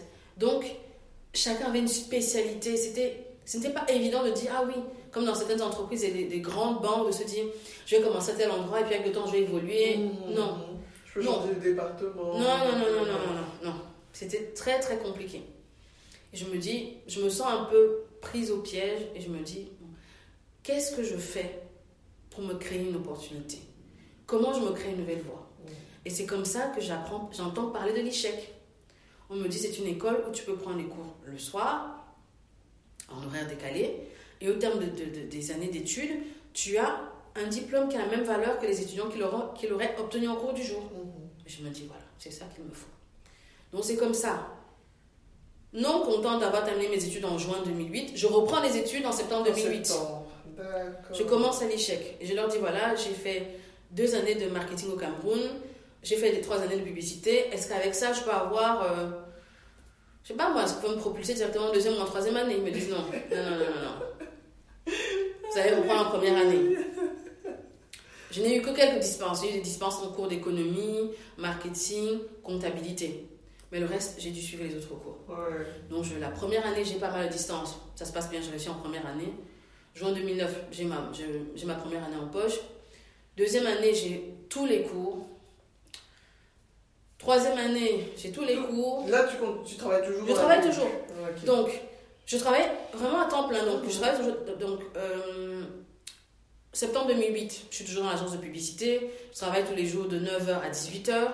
18h, je prends mon, métro. Heureusement que le métro était juste devant la, porte de l'agence de pub.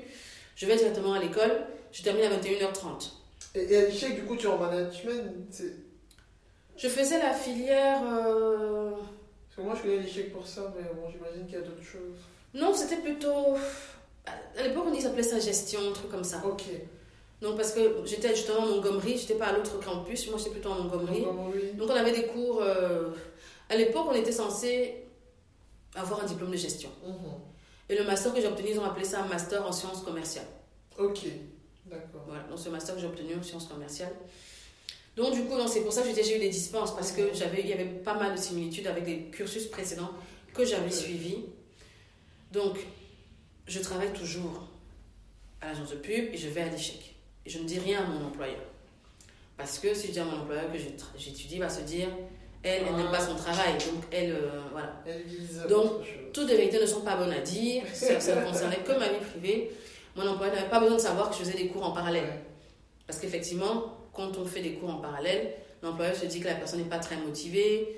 La personne se dit, l'employeur se dit que la personne est en train de se créer une voie qu'elle elle va partir. Mm. Et aussi, si l'employeur est au courant, ça veut dire que si un jour il, faut voilà, il faut faire des coupes dans le personnel, bah, celui qui fait les cours du soir, il, sera il fera partie de la première vague de licenciement. C'est la raison pour laquelle mon employeur ne le savait pas. Donc, je fais ma première année à l'échec.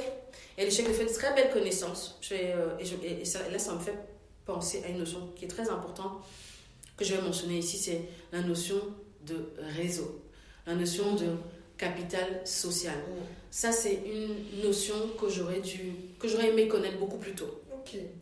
Parce que que l'on soit salarié ou que l'on soit euh, à son compte, mhm. c'est extrêmement important. Le réseau est un raccourci. Raccourci dans le sens où ça, te, ça, ça permet de gagner du temps. Mhm. Ce qui change la vie des gens, c'est la bonne information au bon moment. Quand on a la bonne information au bon moment, on prend la bonne décision. Quand on ne l'a pas, on ne peut pas prendre la bonne décision et parfois on peut stagner.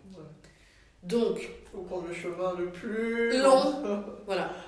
Donc le réseau, c'est-à-dire les gens qu'on connaît, qui peuvent nous donner la bonne information dont on a besoin pour prendre une décision déterminante dans notre vie, c'est extrêmement important. Donc je ne dis pas qu'il faut nouer des relations parce qu'on se dit, en se, disant, on ne sait jamais, la personne va me fournir X, Y information quand j'en aurai besoin. Non, il faut que les, les personnes qu'on a sur le réseau de connaissances, je ne parle, pas ici du réseau de connaissances euh, familial, hein, vraiment amical, euh, professionnel, académique, scolaire. Donc tous ces gens-là, je pense que c'est important de, de faire preuve de politesse, de rendre service aux gens quand on peut. Il ne faut pas se forcer parce qu'on se dit, ah, je, dois la garder dans, mon réseau, je dois lui rendre service. Non, quand on peut. Pourquoi? Parce que quand la relation est authentique, les gens sont beaucoup plus promptes à te fournir l'information dont tu as besoin. Ou de penser à toi quand ils sont dans une situation, quand c'est utile. Donc, d'où l'importance d'avoir un réseau authentique, mhm. pas un réseau superficiel.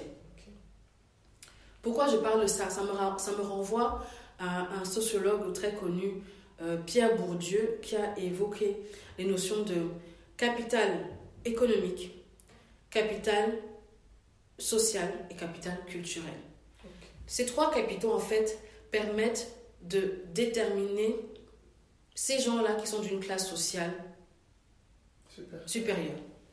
Ces gens-là ont les trois capitaux. Social, social et économique. Social, c'est souvent, ils connaissent des gens très importants. Mhm. Donc on a des gens importants on connaît des gens, mais pas forcément importants. Tout le monde connaît des gens, mais tout le monde ne connaît pas les gens importants. Quand je dis important, c'est-à-dire un ambassadeur, un ministre, voilà, des gens qui peuvent passer un coup de fil et te débloquer une situation. Voilà. Donc souvent, les personnes extrêmement fortunées mm-hmm. ont le capital social, pas n'importe lequel. Le capital culturel, c'est des gens qui voyagent énormément, c'est des gens qui lisent beaucoup, c'est des gens euh, dont les parents peut-être étaient avocats, mm. étaient notaires, étaient médecins, ou que sais-je. Et puis le capital économique. Ils ont un pouvoir d'achat extrêmement élevé. Donc, chacun à son niveau, on, ne choisit pas toujours le... On ne peut pas choisir forcément le capital économique, on ne choisit pas la situation économique de ses parents. Euh, culturel, ben, on va pas... On peut soi-même faire des études, mais on ne choisit pas d'avoir des parents qui ont ou des arrière-parents qui étaient, je ne sais pas, des personnes importantes, gouverneurs, ministres ou que sais-je. Mais par, par contre, le capital social. dessus. Voilà. Et c'est d'ailleurs pour ça que certaines personnes ne mettent pas leurs enfants dans n'importe quelles écoles. Oui, d'accord. Je ne sais pas si elles sont conscientes de la notion de capital social, mais c'est souvent de se dire je veux, pas que mes enfants, je veux que mes enfants côtoient une certaine catégorie mmh, mmh, mmh. d'enfants, parce que peut-être dans cette école-là, il y a peut-être le, le, roi, qui, la, la, fille du roi qui est dans cette école. Parce que derrière, il y a la notion de capital social. Parce qu'on a envie que son enfant nous des liens d'amitié avec des enfants de personnes importantes. Ouais. J'avais jamais mis le mot parce que je ne connaissais pas ce terme capital social, mais je pense que c'est une notion qui est assez répandue. Tu vois, je, je pense que beaucoup de gens mettent ça en pratique, mais sans, mettre le, sans connaître le concept, de, de, de, capital social. Et euh, ah, donc, je, disais que c'était important. Mhm. Parce que je me rends compte que quand on est salarié, le réseau, c'est. Justement, pourquoi je parle de ça Parce que quand j'arrive à l'échec, je fais des connaissances, je rencontre des gens qui travaillent dans l'entreprise, dans d'autres entreprises, notamment dans le domaine bancaire. Mhm. Et quand moi je suis dans la pub, je me dis, maintenant que j'ai entamé des, des, études dans le domaine de la gestion de l'économie, il faudrait peut-être que je cherche un nouveau travail dans ce domaine-là. Et c'est comme ça qu'un un, quelqu'un qui était dans le, dans le cursus avec moi à l'échec me dit, ah justement, je suis chez BNP Paribas, ils recherchent des commerciaux postule, on ne sait jamais. C'est pour ça que je parlais de la bonne information au bon moment qui permet de prendre la bonne décision. Extrêmement important. Et je vais, faire je vais faire une parenthèse pour revenir à, la notion de, capital social. J'avais su ça beaucoup plus tôt. J'aurais peut-être euh, entretenu certaines relations. J'aurais peut-être fait l'effort d'entretenir certaines relations. J'aurais peut-être fait l'effort d'assister à certains événements. Donc, comme je disais, qu'on soit salarié ou qu'on soit entrepreneur, c'est important de se créer et d'entretenir son capital social. Parce que comme on dit dans la Bible, euh, iron sharpen, euh, sharpen iron. Le, le, fer polie le fer. L'homme, c'est l'homme, c'est au contact des autres hommes qu'on devient. Oui, c'est, je dis. Que tu prends ta valeur. Qu'on prend de la valeur. C'est au contact des autres qu'on prend de la valeur. C'est en fait toujours souvent les gens qui disent Ah non, moi j'ai pas la je marche toute seule. Non, c'est au contact des autres qu'on devient quelque chose, qu'on devient meilleur. Donc on ne peut pas vivre, euh, euh, euh, on ne peut pas vivre en autarcie. Dans le monde aujourd'hui, on ne peut pas vivre en autarcie. Salarié, entrepreneur, on ne peut pas vivre en autarcie. On a besoin des autres. D'où l'importance de créer, de nourrir des relations. Parce que sans les autres, on n'est rien. Croire qu'en restant dans sa bulle, on va avancer. Non. On peut avancer plus vite quand on est avec les autres. Donc ça, c'était la parenthèse. Donc je reviens à cet ami-là qui me parle de BNP Paribas. Et c'est comme ça que je postule et je dois préciser aussi que l'agence de pub où j'ai testé une, agence de pub, je crois, on était une centaine. Et on était peut-être trois ou quatre francophones. Donc, comme mes collègues étaient néerlandophones, on savait que j'ai appris mes premiers mots en néerlandais. Donc, c'est en 2008 que je suis en contact avec cette langue-là, la première fois. À l'échec aussi, j'avais un cours de néerlandais, mais c'est vraiment avec les collègues que je mettais en pratique. J'apprenais les petits mots, bonjour, au revoir, bref. C'est là où j'ai commencé. Et il y a la crise des subprimes qui commence qui commence en 2008 et qui va, bat vraiment son plein en 2009.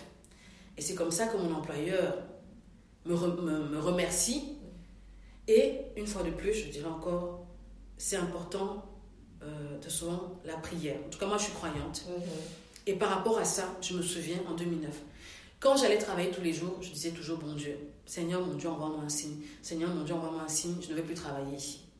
Pas parce que je ne me sentais pas bien, mais parce que je savais qu'il était temps pour moi de, de, partir, de passer, à autre chose. Connaissant mon ambition, euh, sachant que je faisais ces études et que je voulais un travail dans le domaine en rapport avec l'économie. Et c'est comme ça qu'un jour j'apprends que je suis licenciée. On m'appelle, mon manager m'appelle, me dit voilà Céline, euh, tu sais très bien, voilà. Bon, je crois que c'était, je faisais partie de la troisième vague parce que tous les jours on recevait des emails avec de X, Y, Z, voilà, on doit se séparer de, voilà. Tous les jours on avait des emails. Et je me souviens d'une phrase d'un collègue qui était licencié et qui, je lui avais dit vraiment, il s'appelait Serge, je lui ai dit Serge, vraiment, je suis désolée pour ce qui t'arrive. Et il m'a dit, tu sais Céline, chaque fois qu'une porte se ferme, une autre s'ouvre. Je n'ai jamais oublié. Chaque fois qu'une porte se ferme, une autre s'ouvre. C'est la condition pour qu'une porte s'ouvre. Il faut toujours qu'il y en ait une qui se ferme d'abord. Donc, quand une histoire se termine, peu importe la nature de l'histoire, il ne faut pas être triste, il ne faut pas s'accrocher. Parce qu'une autre va s'ouvrir. Elle est peut-être peut qu'elle est ouverte depuis longtemps et qu'on ne la voyait même pas. C'est vrai. Parfois, on s'accroche à des histoires euh, qui, qui, ne, qui ne font plus de mal que de bien. Il y a une porte qui est déjà ouverte, mais on ne la voit même pas. Donc quand il m'a dit ça, c'est une phrase, c'est des mots que j'ai gardés avec moi. Je, je, l'ai toujours. Donc chaque fois que j'ai vécu euh, une déception, peu importe la nature de déception, je me suis toujours dit, chaque fois qu'une porte se ferme, une autre s'ouvre. Donc, un matin, j'arrive, et là, la réponse à ma prière, mon manager qui me convoque pour m'annoncer qu'il me licencie. Je lui ai dit, je me souviens toujours de ce que j'ai dit, il s'appelait Klaus. Klaus, je lui ai dit, tu sais, pour moi, c'est une bonne nouvelle. Il me dit, ah bon? J'ai dit oui, parce que moi, de toutes les façons, j'avais commencé déjà euh, des études en horaire décalé, et là, ça me permet de maintenant de, penser à un plan, de, penser à autre chose. Il me dit, ah ok. Donc c'est comme ça qu'on négocie, parce que quand on, est licencié, on négocie un plan. Je crois c'était, euh, j'avais négocié pour terminer, euh, je crois, le mercredi, enfin, pour travailler moins, et comme ça, je pouvais suivre des cours de néerlandais, ce que j'avais demandé. Mmh. J'avais demandé à suivre des cours de néerlandais intensifs pour pouvoir postuler chez BNP Paribas. Parce que dans le travail de conseiller bancaire, il fallait parler bon, français, ok, anglais, ok, parce que voilà, le Cameroun est bilingue, donc je parlais anglais, et le néerlandais. Mhm. Vu qu'on était en contact avec la clientèle et que c'était à Bruxelles, qui dit Bruxelles, il faut parler au moins les trois langues. Donc c'est comme ça que je demande euh, à terminer beaucoup plus tôt, travailler moins pour pouvoir suivre. Quand tu es licencié, c'est pas fini le jour. Non, non, non, non. Tu as un préavis de six semaines. J'avais un préavis de six semaines. De six semaines. Et pendant ces six semaines, tu peux avoir. Tu peux négocier avec ton employeur pour, euh, par exemple, travailler moins, peut-être terminer plus tôt, des choses comme ça. Oui. Ok, très bien. Oui, oui, oui.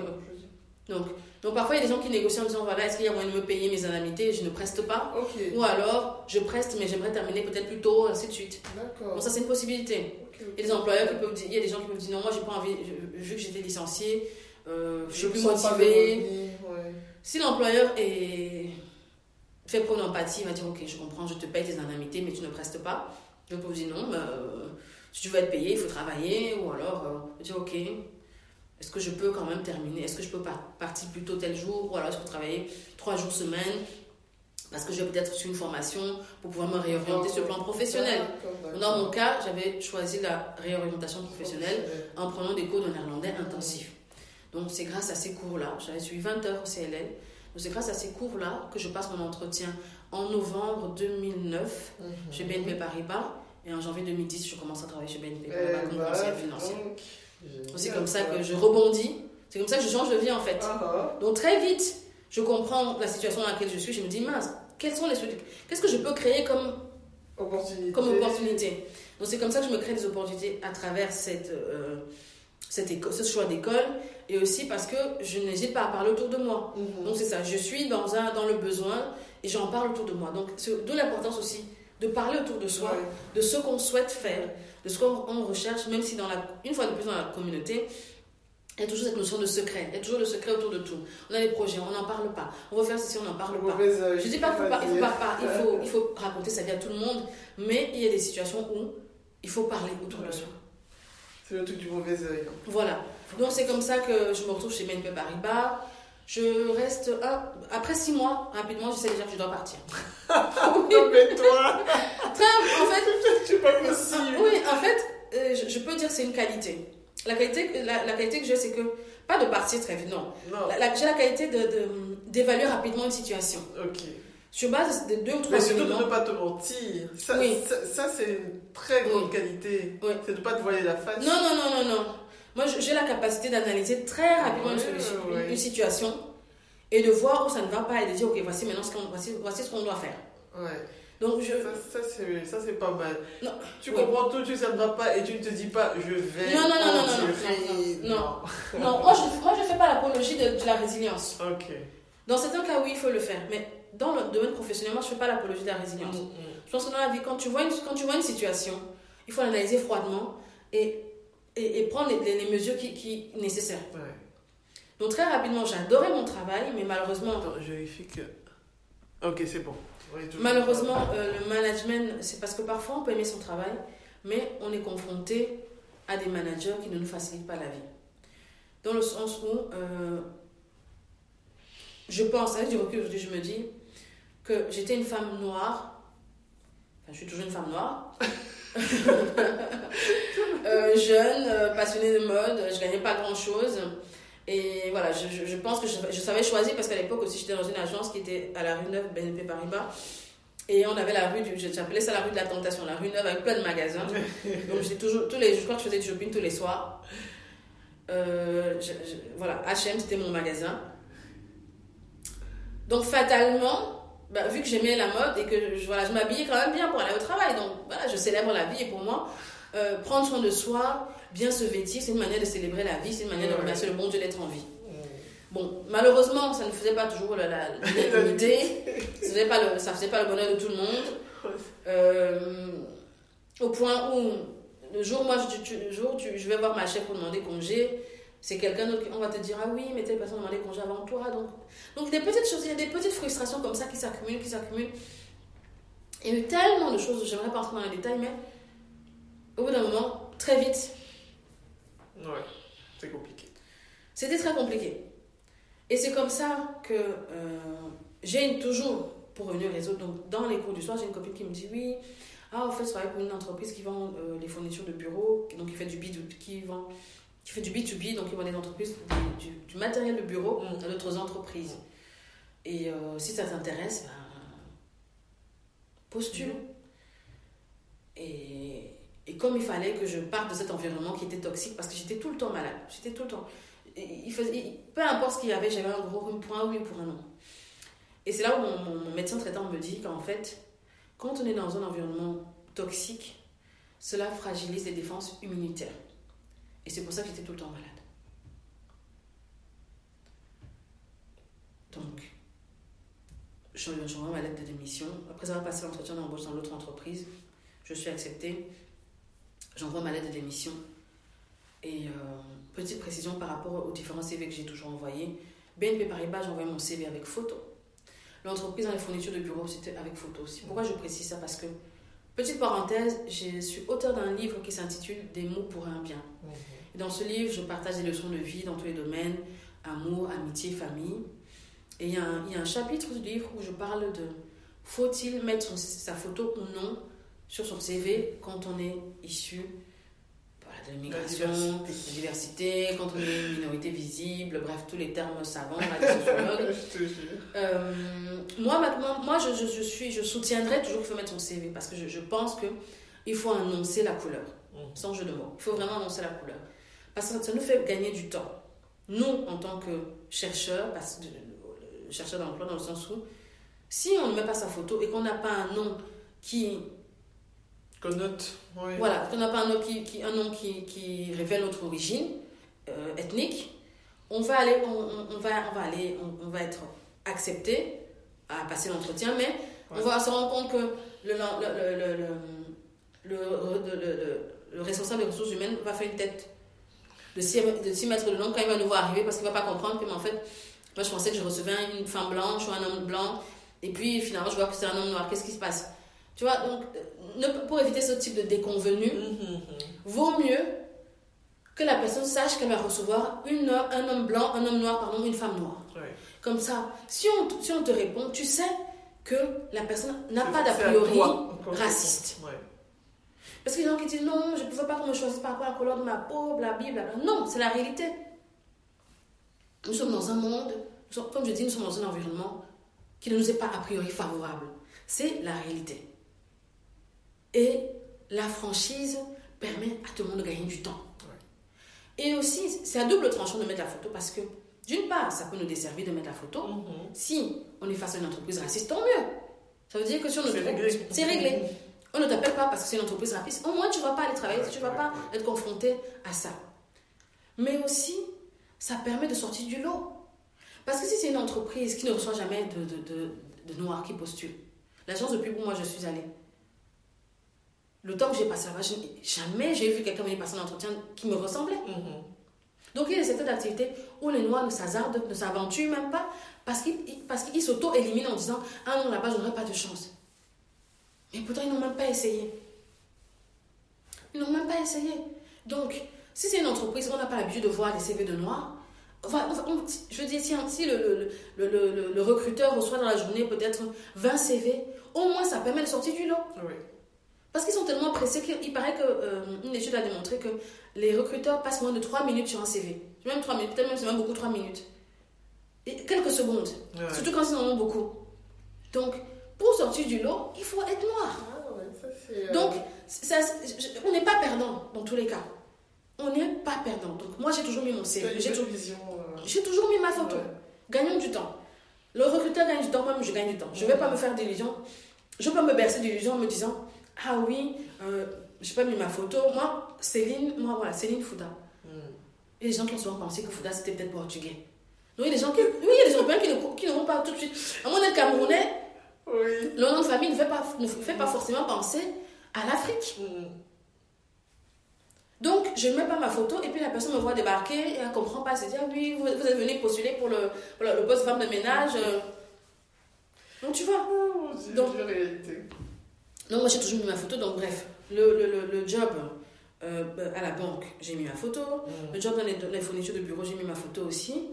Et ce job dans les fournitures, de bureau, c'était vraiment euh, très instructif dans le sens où j'ai un portefeuille de 250 entreprises à Bruxelles. Mm. Euh, je sillonnais le quartier de XL, Etterbeek ou Lieu Saint-Pierre.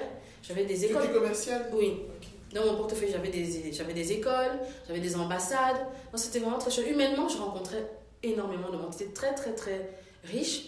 Et euh, c'est aussi là que j'ai appris à conduire parce qu'il fallait un permis de conduire. Pour, parce que voilà, comme ça, il fallait, il fallait, il y avait une voiture de société parce qu'il fallait rendre visite aux clients tous les jours. J'avais 14 visites par jour à effectuer.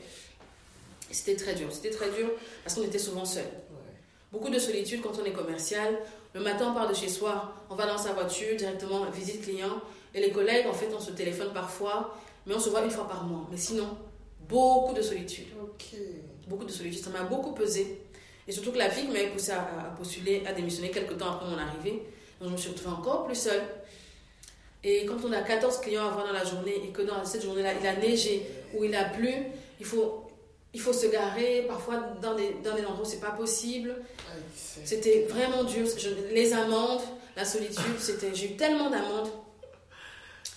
Donc ça a duré trois ans et demi, l'aventure a duré trois ans et demi. Ah quand même Oui, j'ai, tenu trois ans et demi et j'étais toujours à l'échec.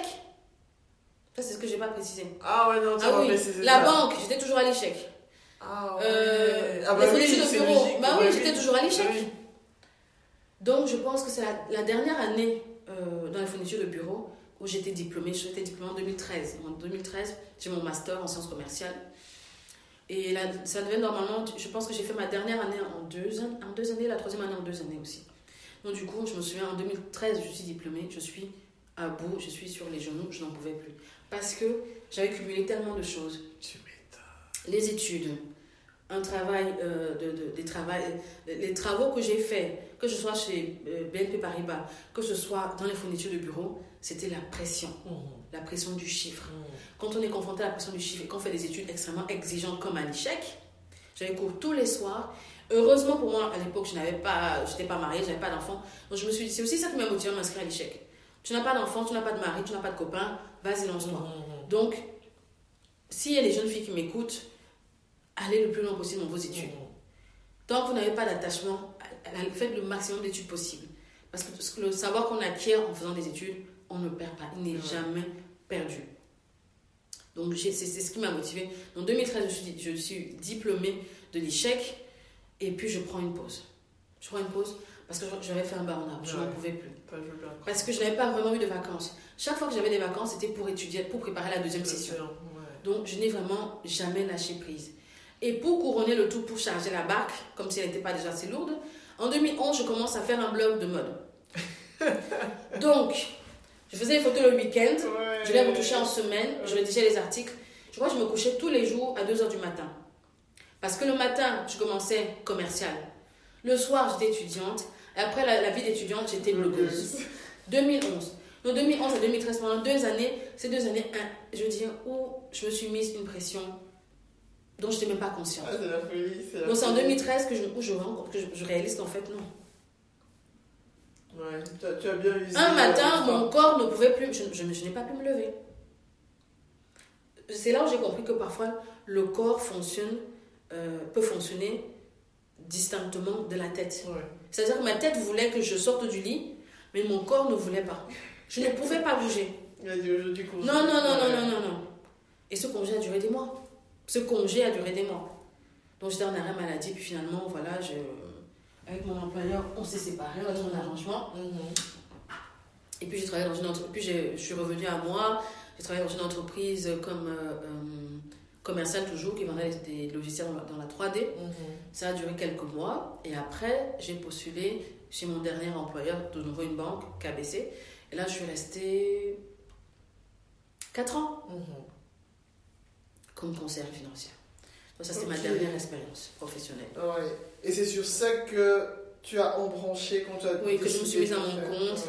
Donc, donc j'ai ma fille, j'accouche ma fille en 2019.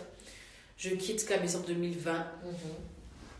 Et c'est marrant parce que je me suis rendu compte en, en, lisant, en me rappelant de l'histoire de pas mal de femmes entrepreneurs, beaucoup prennent souvent des décisions décisives euh, après, après la mise au monde de leur, de leur premier enfant. Comme si la maternité euh, suscitait en nous des questionnements, euh, des questions existentielles qui Comme si. Mais voilà, donc. Ça te secoue voilà, comme ça, ça, ça, un manguier euh, en saison de pluie, tout tombe là, tout, C'est vrai. Il n'y a plus qu'à ramasser. C'est ça. Et on revoit ses priorités. Ah ouais, c'est fou. Et, et c'est comme ça que je me rends compte que, en fait, c'est. que je dois, changer de, je dois changer de chemin que celui que je suis en train d'emprunter ne me satisfait plus, ne m'épanouit plus. Et j'avais cette soif euh, d'apporter euh, ma contribution à la communauté, à ces personnes qui n'avaient pas le qui n'ont pas forcément la chance d'être issues de familles où il y a un capital économique. Parce que je me rends compte que quand il n'y a pas de, capital économique, il y a aussi un manque de connaissances en matière d'éducation financière. Je ne dis pas que dans les familles fortunées ou extrêmement riches, euh, on apprend mieux, on apprend aux enfants à mieux gérer leur argent, mais ce qu'il y a, c'est que très tôt, il y a des automatismes qui sont même peut-être inconscients dans ces familles-là. C'est plutôt ça. Il y a des choses qui sont innées, qui sont évidentes. Oui, pour les parents, de, de, parler à leurs enfants. Si on est peut-être à la tête d'une entreprise qui a été créée par l'arrière-arrière-grand-père, Très tôt, on sait déjà que le fils aîné va reprendre. Donc, très tôt, le parent commence déjà à initier son enfant. Donc, je pense qu'on ne se pose même plus la question. Ça devient, ça devient un réflexe, une seconde nature. Donc, en travaillant à la banque, en voyant comment les gens, euh, comment les gens gèrent leur argent, comment les gens se retrouvent dans, des, situations difficiles. Moi-même, j'étais dans des situations difficiles dans le sens où j'étais bien endettée. Mm Je vivais au-dessus de mes moyens parce que quand j'étais étudiante, je serrais beaucoup la ceinture. Donc du coup, quand j'ai commencé à travailler, j'ai commencé aussi un peu en me disant, voilà, pour euh, conjurer la vie d'étudiante, je vais, je vais me faire plaisir, je vais vivre. Sauf que j'ai tellement profité qu'après, voilà, je me suis retrouvée endettée, découvert bancaire, euh, une, carte de crédit. Donc j'ai commencé à faire la cavalerie financière et tout ça. Et quand je suis sortie de tout ça et que j'ai commencé à, chez BNP, enfin pas chez BNP, chez KBC, à voir comment recevoir ces gens. Parce que moi, je, m'occupais des crédits à la consommation. Donc, quand quelqu'un voulait un crédit, c'était chez moi qu'il venait. Donc, fatalement, je voyais comment les gens géraient leur. Comment, comment les gens se retrouvaient endettés progressivement.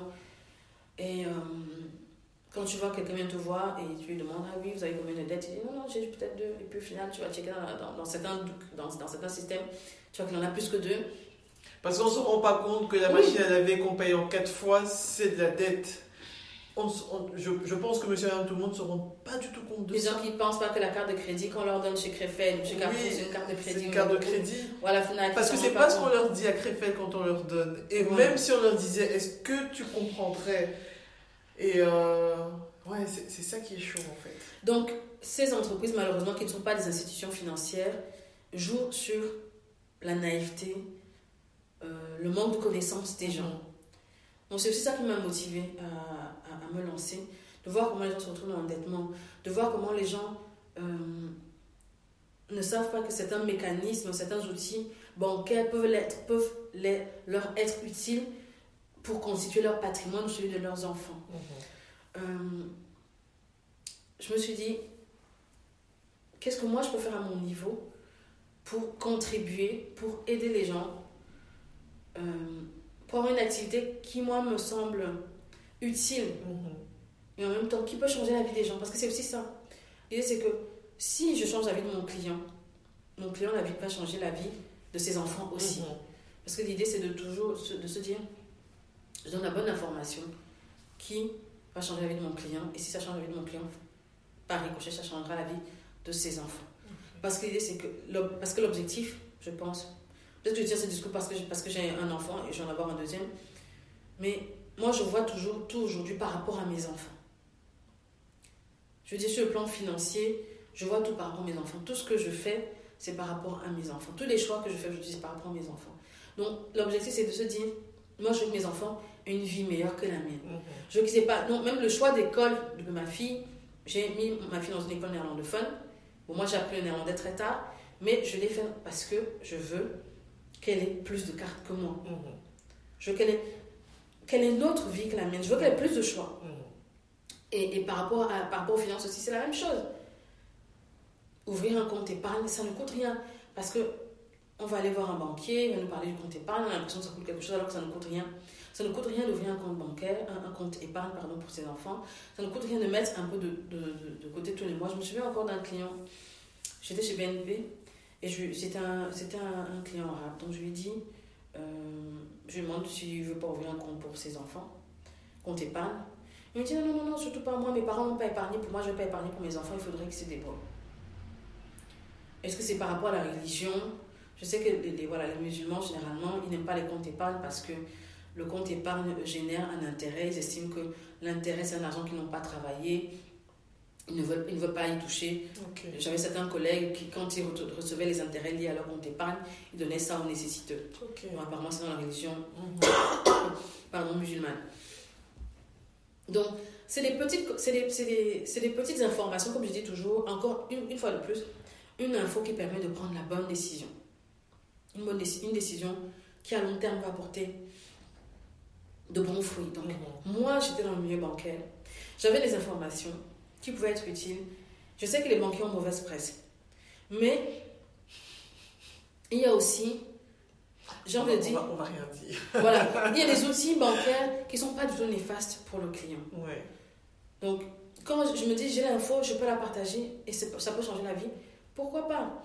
Donc, c'est ça qui m'a motivé à créer Winky Finance Consulting en me disant voilà, ces gens-là qui ne sont pas issus de famille où on se transmet des, fortunes de génération en génération, qui ne savent pas forcément distinguer une ligne de crédit, une carte de crédit, euh, qui ne savent pas forcément euh, quel type de crédit il faut prendre, pourquoi est-ce qu'il faut éviter X, Y, Z, est-ce qu'il faut prendre un crédit pour acheter X, Y, ainsi de suite.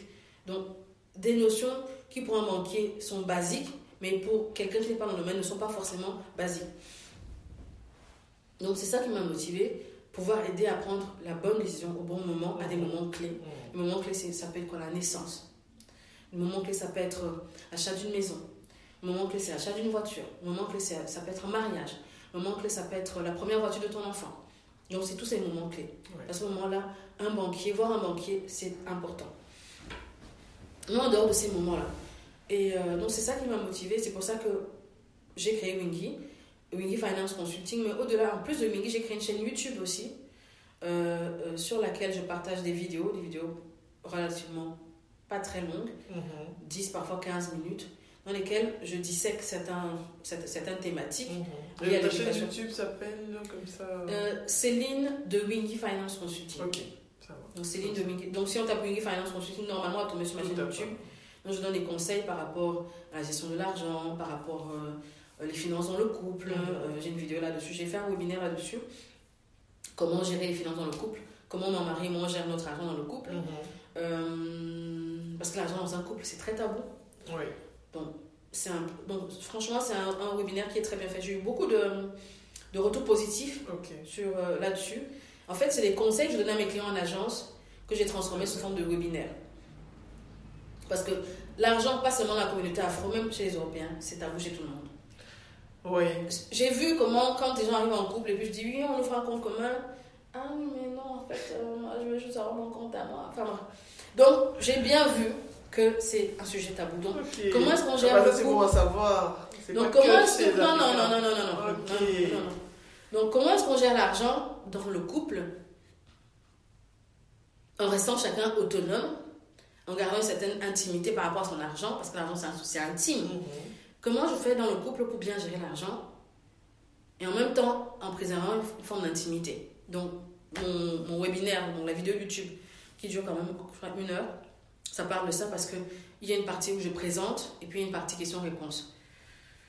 Tu peux donner un peu un petit aperçu en avant-goût pour. Alors, euh, un aperçu de la vidéo, c'est euh, d'avoir trois ah. comptes le couple. Donc, d'avoir le compte, que chacun ait un compte individuel et puis un compte pour le couple. Oui. Et sur le compte du couple, c'est là que passent toutes les dépenses liées au couple.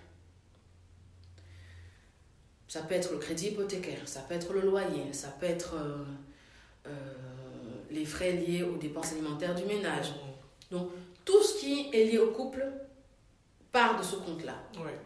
Donc, en début de mois, le couple doit faire son budget. On doit évaluer combien il faut pour chaque poste de dépenses. Notre loyer, c'est combien? On va dire 1000 euros. Chacun, ça dépend maintenant de la dynamique du couple.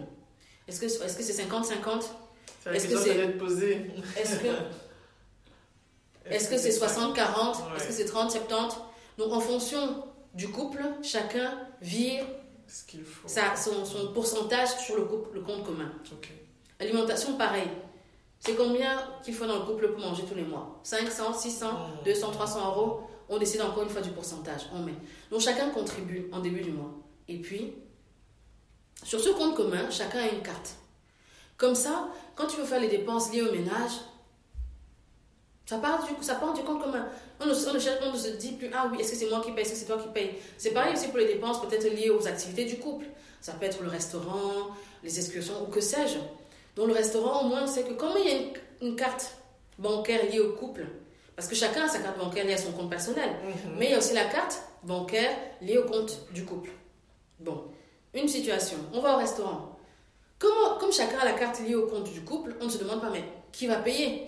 Ça part de quel compte? Ça peut être le mari, ça peut être la femme. Mais on sait que ça part du compte du couple. Donc il y a une certaine tranquillité d'esprit parce qu'on sait qu'il y a un compte commun à partir duquel partent les dépenses liées au ménage. Excellent. Donc ça c'est un conseil que j'ai donné, que j'ai toujours donné à mes, à mes, à mes, clients qui venaient peut-être pour ouvrir un compte commun, mhm. mais je sentais une certaine réticence de hum, hum, j'ai pas trop envie qu'elle voit combien je gagne, pas trop envie, machin, je lui fais, je fais pas trop confiance. ça c'est une solution qui a qui a plu à beaucoup, à beaucoup de mes clients. Je me suis dit, je partage ça dans un webinaire. Donc, il faut être patient, les bonnes choses prennent du temps. Donc, il faut vraiment prendre le temps de, regarder la vidéo.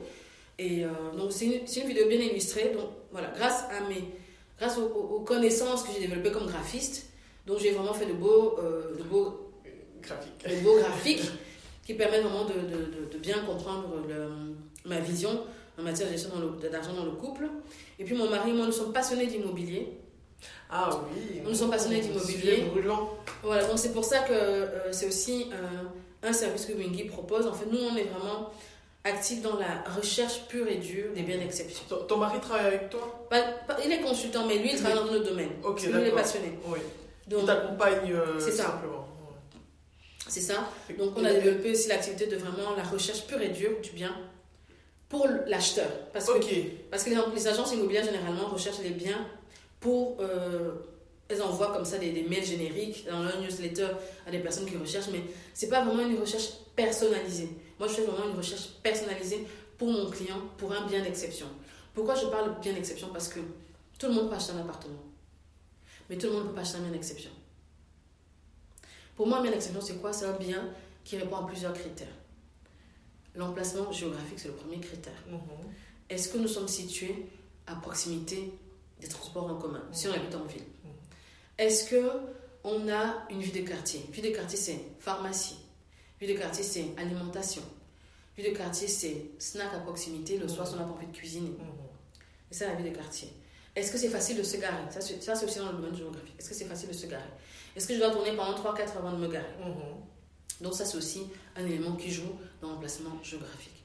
Maintenant, quand je vais dans mon immeuble, est-ce que c'est un immeuble qui est propre? Est-ce que, est que j'ai l'impression que le syndic fait bien son travail? Mhm. Est-ce que les noms, c'est tout bête, hein mais la manière dont les noms sont écrits sur la sonnette, c'est révélateur. Mhm. Est-ce que c'est écrit à la main? Est-ce qu'on a bricolé la copain un bout de, un bout de papier et puis on est venu scotcher par-dessus? Mhm. Est-ce que c'est est -ce que est -ce c'est identique? C'est-à-dire qu'on a tout fait à la machine, mhm. bien propre. Ça, c'est un détail qui est révélateur de la gestion de la copropriété. Est-ce que les communs sont propres? Donc, tout ça fait partie du bien d'exception. Maintenant, le bien en question. Comment les pièces sont agencées? Est-ce que l'agencement des pièces est optimal? C'est-à-dire, est-ce que les pièces ne sont pas... Est-ce que les pièces ne sont pas trop petites par rapport à d'autres? Est-ce que les pièces ne sont pas trop grandes par rapport à d'autres? Est-ce qu'il y a des pièces aveugles? Pièces aveugles, c'est-à-dire où il n'y a pas de fenêtre. Est-ce que ce sont des pièces clés ou qui n'ont pas de fenêtre? Que les toilettes n'aient pas de fenêtre, ce n'est pas grave en soi. Mais la salle de bain, c'est quand même bien. Parce que c'est une pièce qui est susceptible d'être toujours humidifiée. Donc, l'idéal, c'est d'avoir une fenêtre. Est-ce que la cuisine a une fenêtre? Est-ce que la cuisine est dans le salon Si on prépare les plats de chez nous, cuisine dans le salon, c'est-à-dire cuisine pas fermée, c'est pas idéal. Donc, c'est autant de critères qui permettent d'acheter un bien d'exception, c'est-à-dire qui correspond à 90 voire 95% de nos critères. Ah, d'accord. Beaucoup de gens. quand tu dis bien d'exception, je pensais tout à fait autre chose. Non, hein. non, non, voilà. Euh, je pensais dans l'ultra luxe. Non, pas du tout. Euh, non, le bien d'exception, c'est le bien pour lequel, quand les gens viendront te voir, ils se diront Oula, tu as fait un bel achat. Ok. Pas parce que c'est luxueux, mais parce que le quartier dans lequel ils vont arriver, mhm. ils en arrivent facilement. Euh, ils vont arriver. Et le bien d'exception, c'est le bien. Même quand il n'est pas emménagé, on voit le potentiel. On, se, sent bien. Ok, d'accord. Eh ben, tu vois, tu viens de refaire ma définition. Tu vois, l'appartement où nous sommes ici, on l'a acheté. Quand on l'a acheté, il ne ressemblait pas à ça. Les murs n'étaient pas en verre. Mais ce qui nous a plu, c'est le couloir. Ouais. Tu vois mhm. Et chaque pièce a une fenêtre. Moi, j'adore la lumière du jour. Mhm. La lumière naturelle. Vu qu'en Belgique, c'est un pays où il pleut pas mal, où il fait souvent gris. Donc, c'est important d'avoir beaucoup de lumière naturelle qui entre. Quand c'est possible. C'est bon pour le moral. Donc, directement, j'ai vu les hauts plafonds. J'ai vu les grandes fenêtres. Mhm. J'ai vu que chaque pièce avait une, avait une fenêtre. J'ai vu le parquet d'origine. J'ai dit à mon mari. C'est bon. C'est bon. Et ce qui a confirmé le fait que c'était une exception, c'est parce que le jour de la visite, je crois qu'on était une vingtaine. Ouais. Alors l'annonce avait été mise trois jours avant. Et l'agent oublié de répondre plus au message. Elle, avait dit qu'elle était, saturée par les demandes. Et il y avait des gens qui avaient essayé de lui donner même l'argent sous, le, sous, la table. Oui. T'inquiète, ça, je veux bien te croire. Donc, donc c'est, ça, mais comment dire? Mais tout le monde n'a pas la patience. Mhm. Tout le monde n'a peut-être pas forcément les critères. Quand je dis patience, dans le sens où les gens, parfois, ils veulent tellement acheter qu'ils n'ont même pas de critères. Ils vont à la recherche sans critères. Surtout quand c'est le premier achat. Voilà. Ils y vont sans critères et ils ne se projettent pas. Parce que quand on achète, il faut se projeter aussi. Quel est l'usage futur? Mhm. Donc c'est là où moi j'interviens. J'interviens parce que moi j'ai des critères. Moi j'ai le temps pour chercher. Donc si mon client a la patience, c'est pas grave. Moi la patience, je, je l'ai. Le stress et la recherche, c'est moi qui gère. Je définis à mon client quel est l'usage qu'il compte faire de son bien 5 ans plus tard. Mm. C'est important où j'achète de savoir ce que je compte faire après. Pourquoi je dis ça? Parce que si ma cliente, j'ai justement j'ai des clients, j'ai une qui avait 40 ans passé avec des enfants, elle n'a pas le même objectif que ma cliente qui a 25 ans qui achète. Celle de 40 ans avec l'enfant, elle, c'est son bien définitif. Celle de 25 ans qui n'a pas d'enfant, qui est célibataire, elle, ce n'est qu'un tremplin. Va peut-être le revendre, va peut-être le mettre en location. Donc, c'est des éléments, moi, c'est des choses auxquelles moi je pense et auxquelles elle ne pense pas forcément. Donc, ça va influencer ma recherche. Donc, si je sais qu'un jour elle va le revendre ou le mettre en location, il faut que l'emplacement soit idéal. Parce que si l'emplacement n'est pas idéal au moment où on achète, ça va être compliqué pour la revente.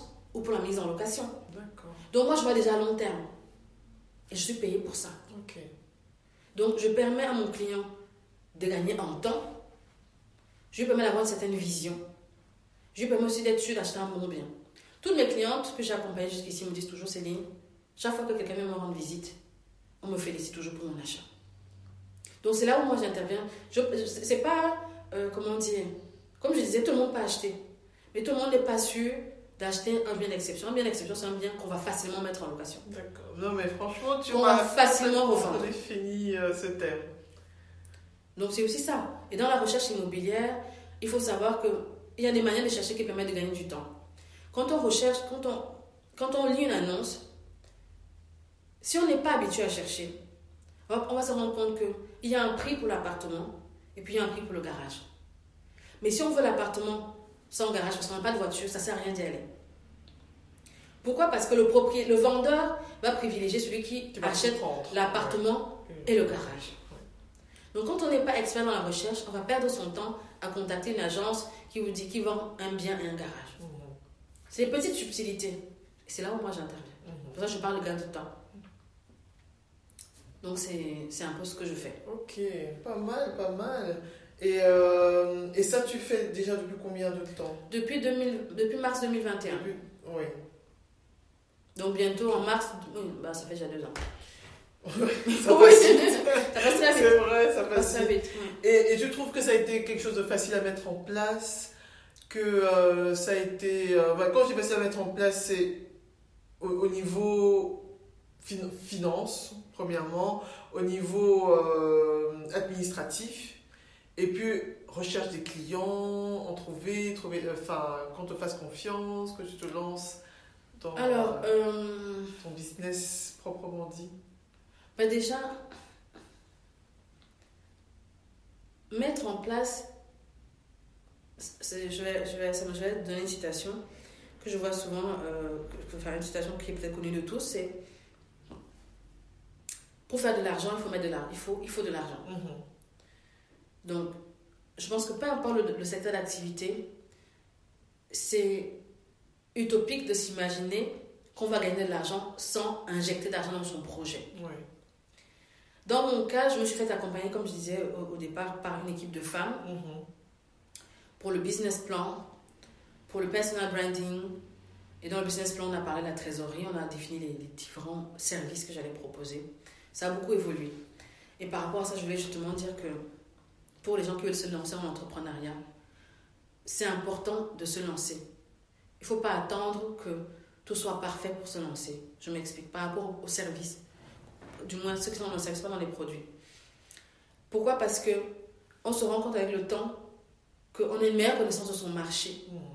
C'est quand on est dans le, c'est quand on est dans la pratique, sur le terrain, qu'on appréhende mieux sa cible, son marché, et qu'on adapte son offre.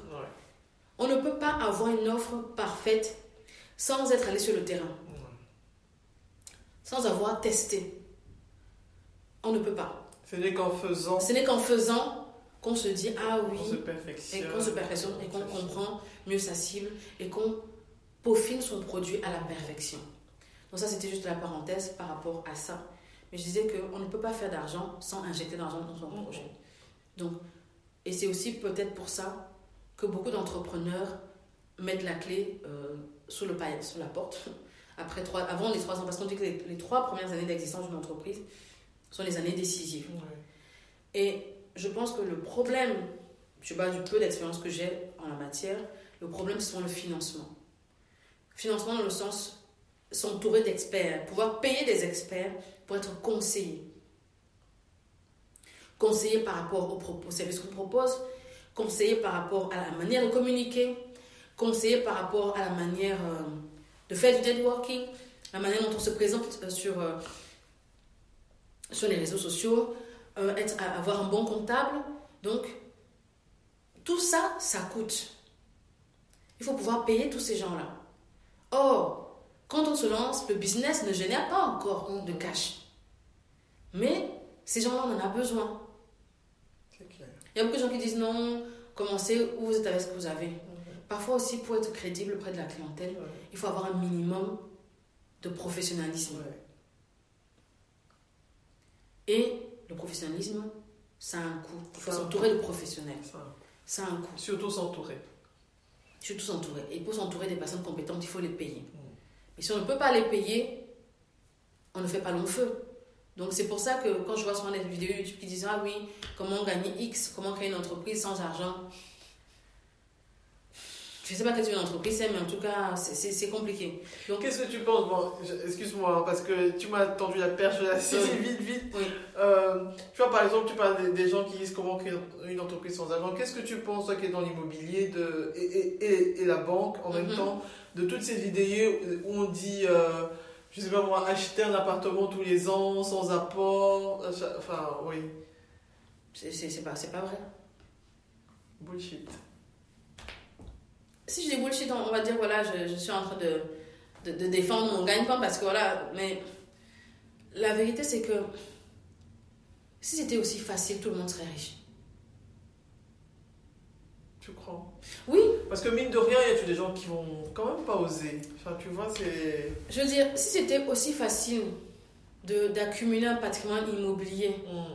sans avancer un, un euro, Ouais, d'utiliser la dette, le levier. Parce que ça, ça paraît logique hein, quand, on, quand on te raconte une fois, bon, toi tu, bon, tu loues ton bien, euh, ta résidence principale, tu fais ton crédit, tu négocies bien pour le faire sans apport, et hop, tu utilises, tu le mets en location et c'est parti. C'est un peu ça qu'ils vendent comme euh, idéologie. En fait. Et ça paraît logique sur papier. Après, je me dis quelqu'un qui est dans le domaine, qui a les, un pied dans la banque, un pied dans l'immobilier. Comment est-ce que tu vois ça? En fait, euh, les gens qui tombent dans le panneau, dans ce mhm. piège-là, c'est souvent, euh, comme je dis toujours, il y a, c'est vrai, les personnes malhonnêtes qui profitent de la naïveté des autres, mais les personnes naïves, c'est-à-dire qui vont euh,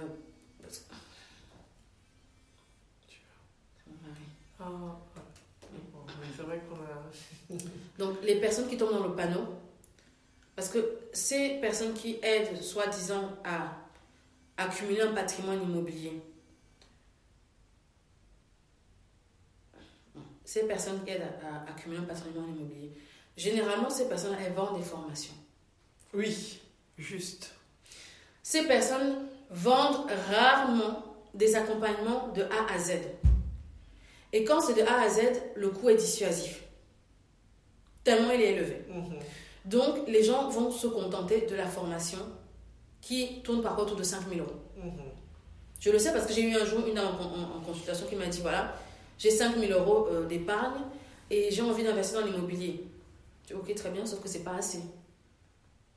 Si c'est pour acheter un premier bien, on n'a pas, pas assez avec 5 000. Sachant qu'elle avait des enfants à charge, donc ça va être compliqué. Mais elle m'avait parlé d'une formation qui coûtait 5 000. Elle me dit oui, euh, une formation, machin. Je dis d'accord, ok. Mais quand tu vas investir 5 000 dans la formation, qu'est-ce qui va te rester après pour ton achat? Ben, Tous les tips qu'elle aurait eu dans la formation. Oui, mais après, après il faut quand même. Non, on ne peut pas acheter sans rien, c'est impossible. Aujourd'hui, c'est impossible. Ouais.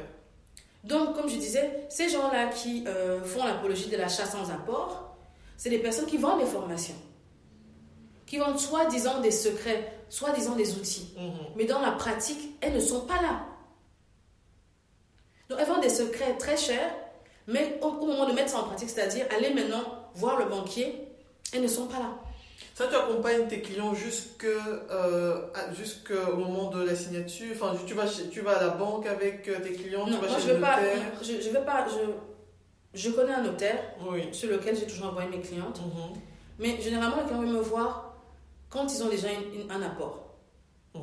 C'est-à-dire une épargne. Parce que pour acheter un bien, le banquier demande. Et encore que les clientes avec qui j'ai travaillé jusqu'à présent, ça a toujours été avec le fonds du logement. Mhm.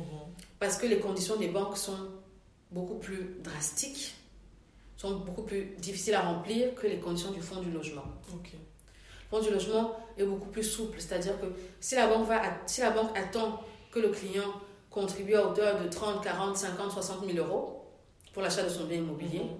le fonds du logement va, peut-être demander 10 à 15 000. Mhm. Donc, l'accès à justement, c'est pour ça que le fonds du logement existe à Bruxelles, pour permettre aux personnes qui n'ont pas un, de gros revenus d'accéder à la propriété. Oui. Bah, à une primo-propriété, tu peux pas Oui, oui bien sûr, mais je veux dire, parce que les gens qui me voient, c'est souvent les gens qui, viennent, qui veulent devenir propriétaire pour la première fois. d'accord. Donc, ça, ça, dépend, il y a des profils, une femme qui a 40 ans passé, donc y a 45 ans, qui a trois enfants à charge, son profil ne va pas passer à la banque. Mhm. Sachant qu'elle n'a même pas 20 000 euros d'épargne, ça ne passera pas. Donc, le seul, le seul organisme qui peut financer son projet de devenir propriétaire, c'est le fonds du logement.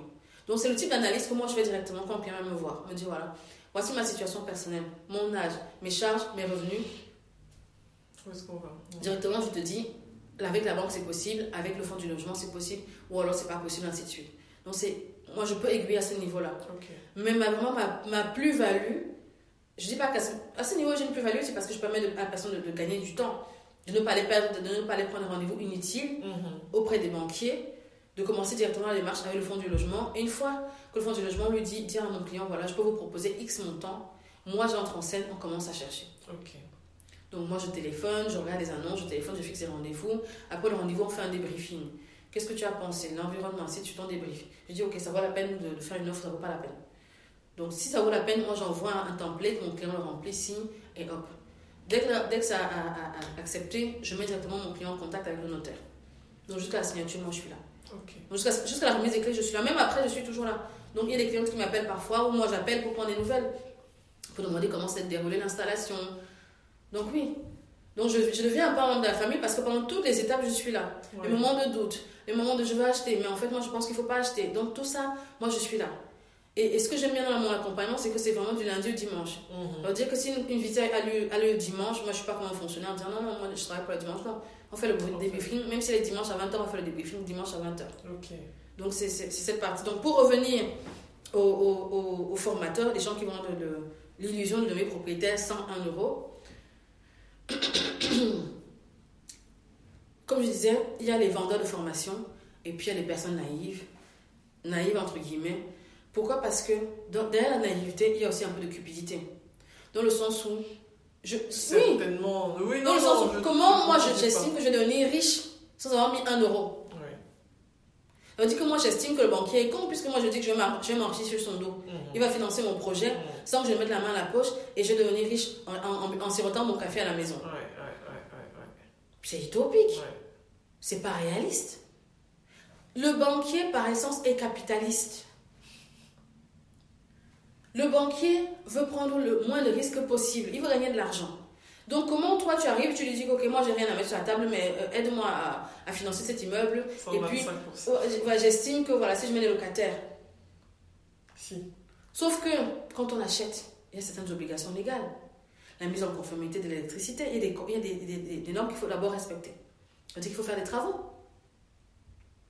Ça veut dire qu'après, il faut chercher des locataires. Il faut gérer les locataires. Donc, il y a un temps qui s'écoule avant que. Et comment dire le prête corrige Donc, le banquier va prêter peut-être 100% ou 125% à quelqu'un qui est déjà très riche. Donc, ce n'est pas les gens qui gagnent. Euh, qui n'ont peut-être pas d'épargne. Ouais. Non, c'est pas eux que la banque prête. Je dis, sans apport, je précise. Mhm, mhm. Donc, l'adage de on ne prête qu'au risque, ce n'est pas pour rien. Pourquoi est-ce que le banquier va prêter à quelqu'un qui est millionnaire? Parce que c'est que le risque est faible. Peut-être que ce millionnaire a déjà 2, 3, 4, 5, 6, 7 biens. C'est ça. Ce millionnaire a peut-être déjà une entreprise. Mhm. Ce millionnaire a peut-être des, comptes épargne, sa femme et ses enfants qui, sont, qui, qui, débordent. Ce n'est que comme. Il prend le risque où il sait qu'il n'y en a pas. Mais quelqu'un qui gagne 2000, 2500 euros, qui a 0 euros sur son épargne. Zéro. Parce que ma collègue, justement, qui s'occupait des, crédits hypothécaires, demandait son aux clients Vous, quelle est votre participation dans le projet? Vous voulez Quelle, part de, quelle part de risque que vous supportez dans le projet Donc, c'est pas réaliste. Et quand bien même, il faut aussi dire que il y a des banques à une époque, parce que quand mon frère a acheté, c'était sans apport, je crois que c'était il y a 3 ou 4 ans. Les banques prêtent sans apport quand le client a un certain âge, c'est-à-dire jeune. Jeune, c'est quoi? Autour de 30 ans. Mhm. Et de préférence en dessous de 30 ans. Mhm. Si un couple a moins de 30 ans, ça c'était il y a 4 ans, aujourd'hui c'est plus possible. Un couple arrive, 22, 23 ans. tous les deux travaillent, ils ont des CDI. Ils ont peut-être à tous les deux, tous les, enfin, depuis le carré, les salaires ne sont pas seulement élevés. On va dire à deux, ils ont peut-être 3500, 4000 euros à deux. Oui. Net, là, tu dis. Oui. Moi, banquier, je vais leur donner leur chance. 22, 23 ans, ils sont jeunes. Et je me dis que même s'ils perdent leur job, ils vont retrouver un. Mhm. Parce qu'ils vont pas se mettre au chômage. Tu vois? Donc, à 22 ans, et je ne vais pas leur prêter l'argent pour acheter un immeuble, jamais. Je vais leur prêter un, un, un, l'argent pour acheter un appartement d'une, voire deux chambres. Donc, je vais essayer d'évaluer. Donc, c'est aussi, donc l'âge joue énormément. Mais je ne vais pas commencer à aller jouer au poker avec des gens qui arrivent, euh, un qui est peut-être 25 ans, il, est célibataire, il gagne peut-être 1800 euros, il me dit qu'il a un, un, immeuble de rapport parce qu'il a vu sur YouTube que l'immeuble de rapport, blablabla, blablabla. Non! Non, tu vois, c'est juste une question de bon sens. Comment tu remets les pendules là Oui! ah bah écoute. Tu vois, parfois, même sans, même sans être manqué, c'est juste une question de bon sens. Oui, non? Oui. C'est une question de business. Sens, tu sais. Malheureusement, quand, beaucoup de gens. des paillettes dans les yeux, comme tu dis, on a, on a envie. Malheureusement, beaucoup de gens tombent dans le panneau. Ouais, ouais. Malheureusement, parce que comme je dis, l'être humain a toujours une part, une part de cupidité en nous. C'est pour ça que tu as des gens qui tombent dans le piège de. Tu vois, les, les emails qu'on envoie en disant oui, euh, j'ai hérité de X millions de dollars, mais pour débloquer l'argent, il me faut tel machin. J'ai un client qui a eu ça un jour à la banque. Il vient me voir me disant oui, est-ce qu'il y a moyen, il n'y a pas moyen de supprimer mon compte parce que j'ai fait si j'ai fait ça. Il a cru à ça, il a envoyé de l'argent, il n'a parlé de ça à personne dans son entourage. La cupidité. Quelqu'un ne te connaît ni d'Adam ni d'Ève. Il te promet un million de dollars. Il te dit que oui, pour le million de dollars, il faut lui envoyer 10 000 parce que situation bloquée X, Y, Z. Et toi, naïvement, tu as aussi envoyé 10 000 dollars. Ils ont, ils ont fait des ravages, hein, ces gens. Mais, justement, je dis, il, compte sur la, cupidité de l'être humain. Je ne je veux pas dire naïveté, cupidité. Mm-hmm. Parce qu'il faut être cupide pour se dire que tu peux gagner de l'argent sans, effort. Sans, sans La personne. Sans effort. Dans quel monde quelqu'un qui ne te connaît ni d'Adam ni d'Ève va te donner une somme, une somme faramineuse? Dans quel monde? Et les gens, comme ils se croient toujours plus intelligents que les autres, ils n'en parlent pas à leur entourage, ils commencent à faire le truc dans leur coin, et quand ils te font, et, quand ça leur expose au visage, ah oui, on m'a arnaqué. Ouais. Donc la formation de je deviens riche, et en plus, il y a aussi un truc que les gens doivent savoir. C'est honnêtement, si on est à la tête d'un patrimoine, comme revendique certains youtubeurs, de ne sais pas moi, de 1, 2, 3, 4 immeubles de rapport, est-ce qu'on a le temps d'aller dans les formations? C'est une question que je me suis toujours posée. Honnêtement Merci. C'est chronophage, une formation. Il faut la préparer, surtout si c'est de qualité, c'est mhm. chronophage. Gérer des immeubles, c'est chronophage, sauf si on délègue la gestion de, son, de ses biens immobiliers à, à des agences, mais c'est coûteux. Extrêmement coûteux. Mais si on ne fait que ça, est-ce qu'on a vraiment le temps de faire des vidéos? Est-ce qu'on a le temps d'aller former des gens? C'est pour ça que moi, dans, mes, dans mes vidéos, je ne me targue pas d'être à d'un patrimoine immobilier extraordinaire. Mmh. J'essaie de donner les, les, conseils les plus réalistes possibles. Je ne, donne, je ne parle que de ce que j'ai expérimenté. Malheureusement, c'est moins vendeur que de, dire aux gens que vous allez devenir riche sans rien. Ça, c'est sûr. C'est genre, les, ces formations ont plus de succès, malheureusement, Anne. Mais Parce... tu ne peux pas ouvrir YouTube sans tomber sur je vous dis comment je me fais, je me fais financer. Il y, en a deux là qui, tout, le temps, lui, tu parles d'eux, c'est les Belges d'ailleurs. 125%, je vais vous dire comment je fais. Mais on se dit, mais attends, il faut se mettre à la place du banquier aussi. Qui va prêter 125% à quelqu'un qui vit peut-être encore chez ses parents? C'est quoi la garantie? Qu'est-ce qu'il gagne? Sachant que quand on achète un bien immobilier, il y a toujours, sauf si c'est un bien neuf, il y a toujours des travaux à faire. Ouais même si c'est juste pour rafraîchir, même si c'est juste mettre la peinture, il y a toujours quelque chose à faire. Mm. Donc toi, tu ne mets rien sur la table. Donc toi, tu ne mets rien sur la table et tu, tu, penses que tu vas t'enrichir. C'est pour ça que j'ai dit tout à l'heure que si c'était possible, il y aurait eu plus de millionnaires qu'on ne le pense. Il y aurait plus de millionnaires. Ok. Ça va, tu as répondu à ma question clairement et efficacement. Donc j'espère qu'il y a des gens qui nous, qui nous écoutent et qui ne sont pas allés mettre 3 000 euros dans les formations ou 5 000 dans les formations. Si vous avez 5 000 euros, je ne compte pas. 10 000. L'épisode n'arrivera pas trop tard pour cette Voilà, gardez cet argent pour euh, votre projet d'achat. j'ose mettre le pied dans le plat. Je sais pas si tu le dis ou si c'est privé, mais euh, ça, ça, coûte combien d'être suivi par toi? Qu'est-ce que. Alors, euh, d'être suivi pour l'achat pour Oui, tes, tes, services en général. Non, les le, le, service que je propose. Non. Donc, pour l'accompagnement, ça, général, enfin, ici, je suis à 1% de la valeur du bien. Ok. Ça, ça reste correct. Hein. Voilà, 1% de la valeur du bien. Ok. Ça va. Euh, donc j'avais encore deux questions, mais en réalité, tu as déjà répondu largement à la question, mais je la pose pour le principe.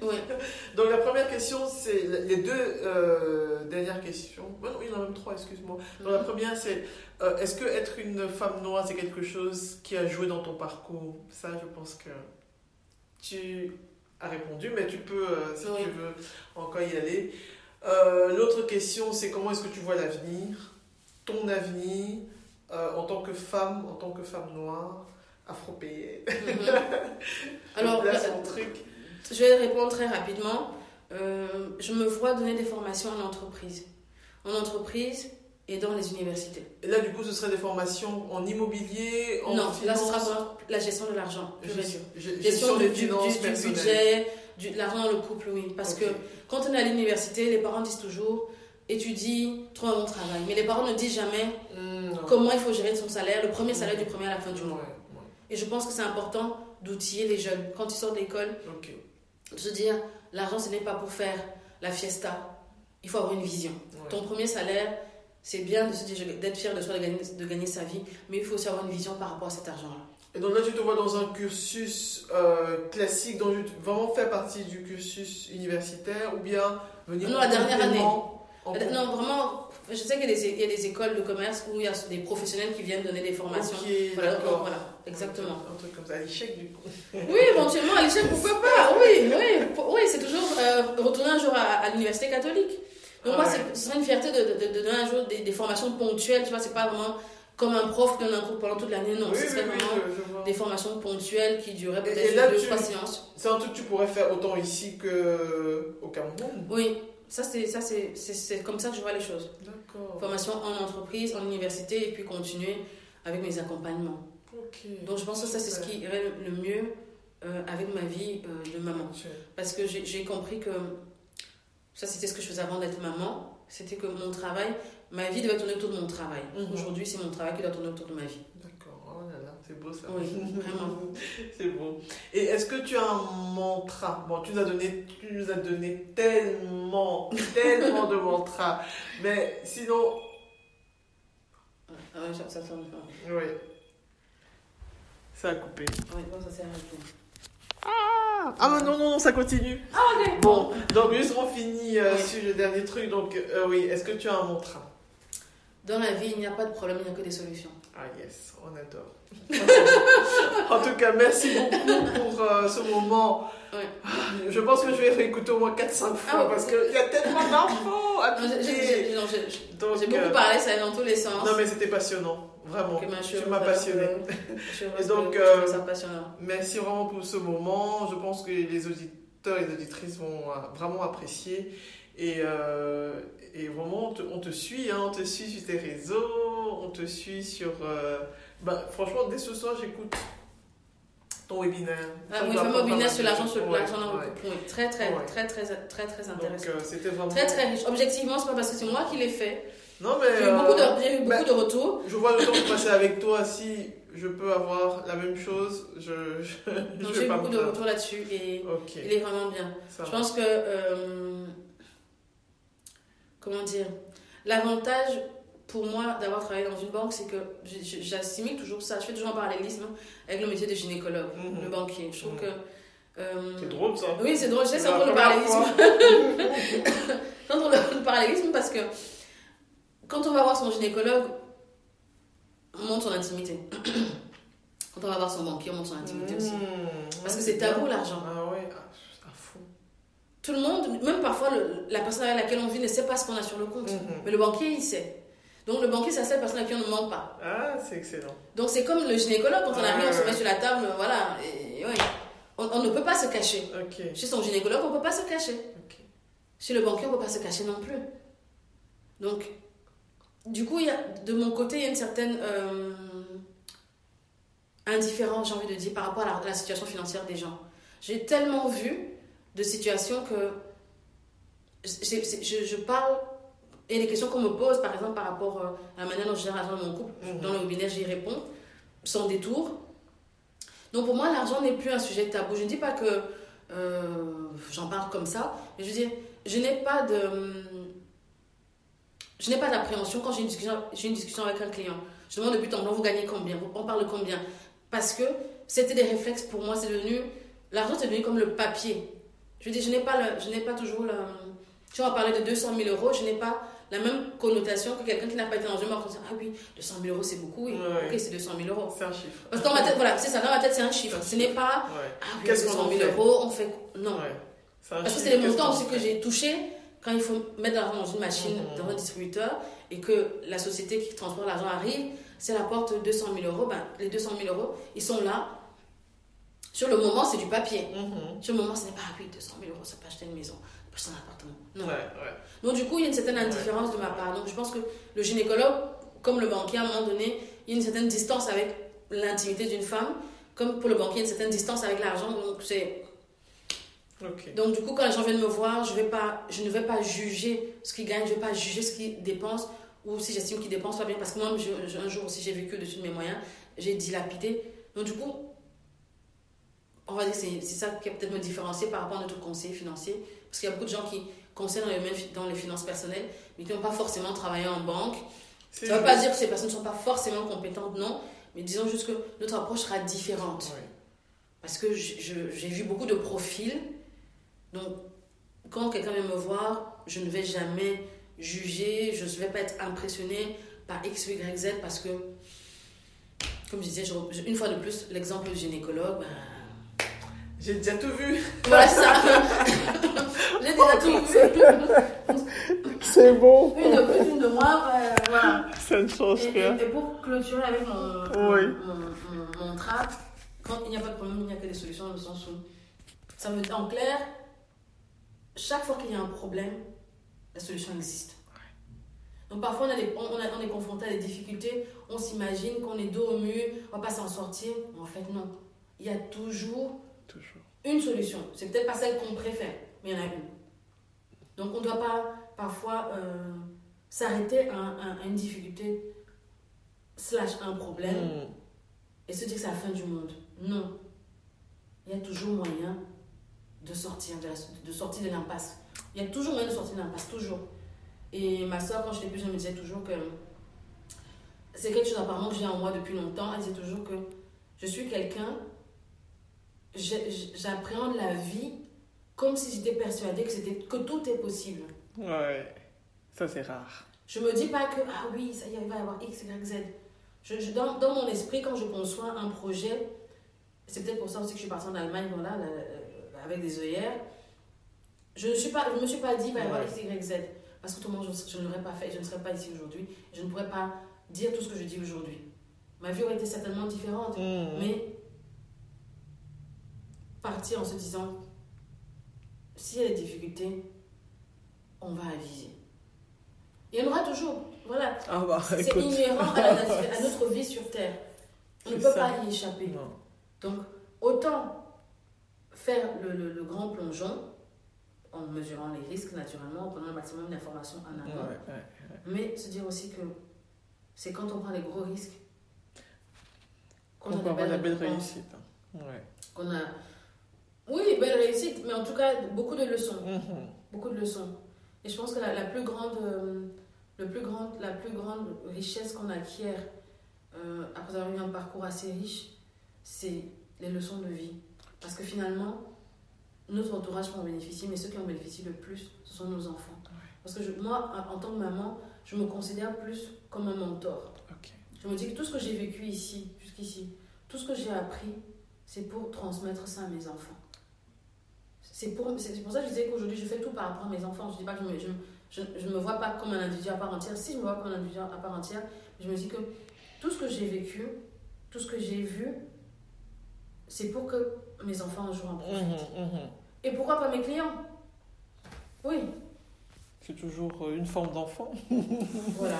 Vu que tu les prends sans connaissance financière. C'est ça. Tu les élèves. Donc, euh, c'est vraiment ça le but. Et, et, j'ai l'impression que ma vie a plus de sens aujourd'hui que quand j'étais euh, à la banque. Ah, c'est magnifique. Eh bien, sur ces belles paroles, madame. Révérence. Très, très, très oh, bah, je pense que les gens vont apprécier. Je ne m'inquiète pas. Désolée d'avoir été aussi long. Allez, bisous. bye. bye. Voilà, voilà les amis. J'espère que l'épisode vous a plu et que le podcast vous inspire autant que moi. N'hésitez pas à soutenir le projet en vous abonnant et en partageant les audios avec votre entourage. Laissez des commentaires et plein d'étoiles et à très vite pour un nouvel épisode. Ciao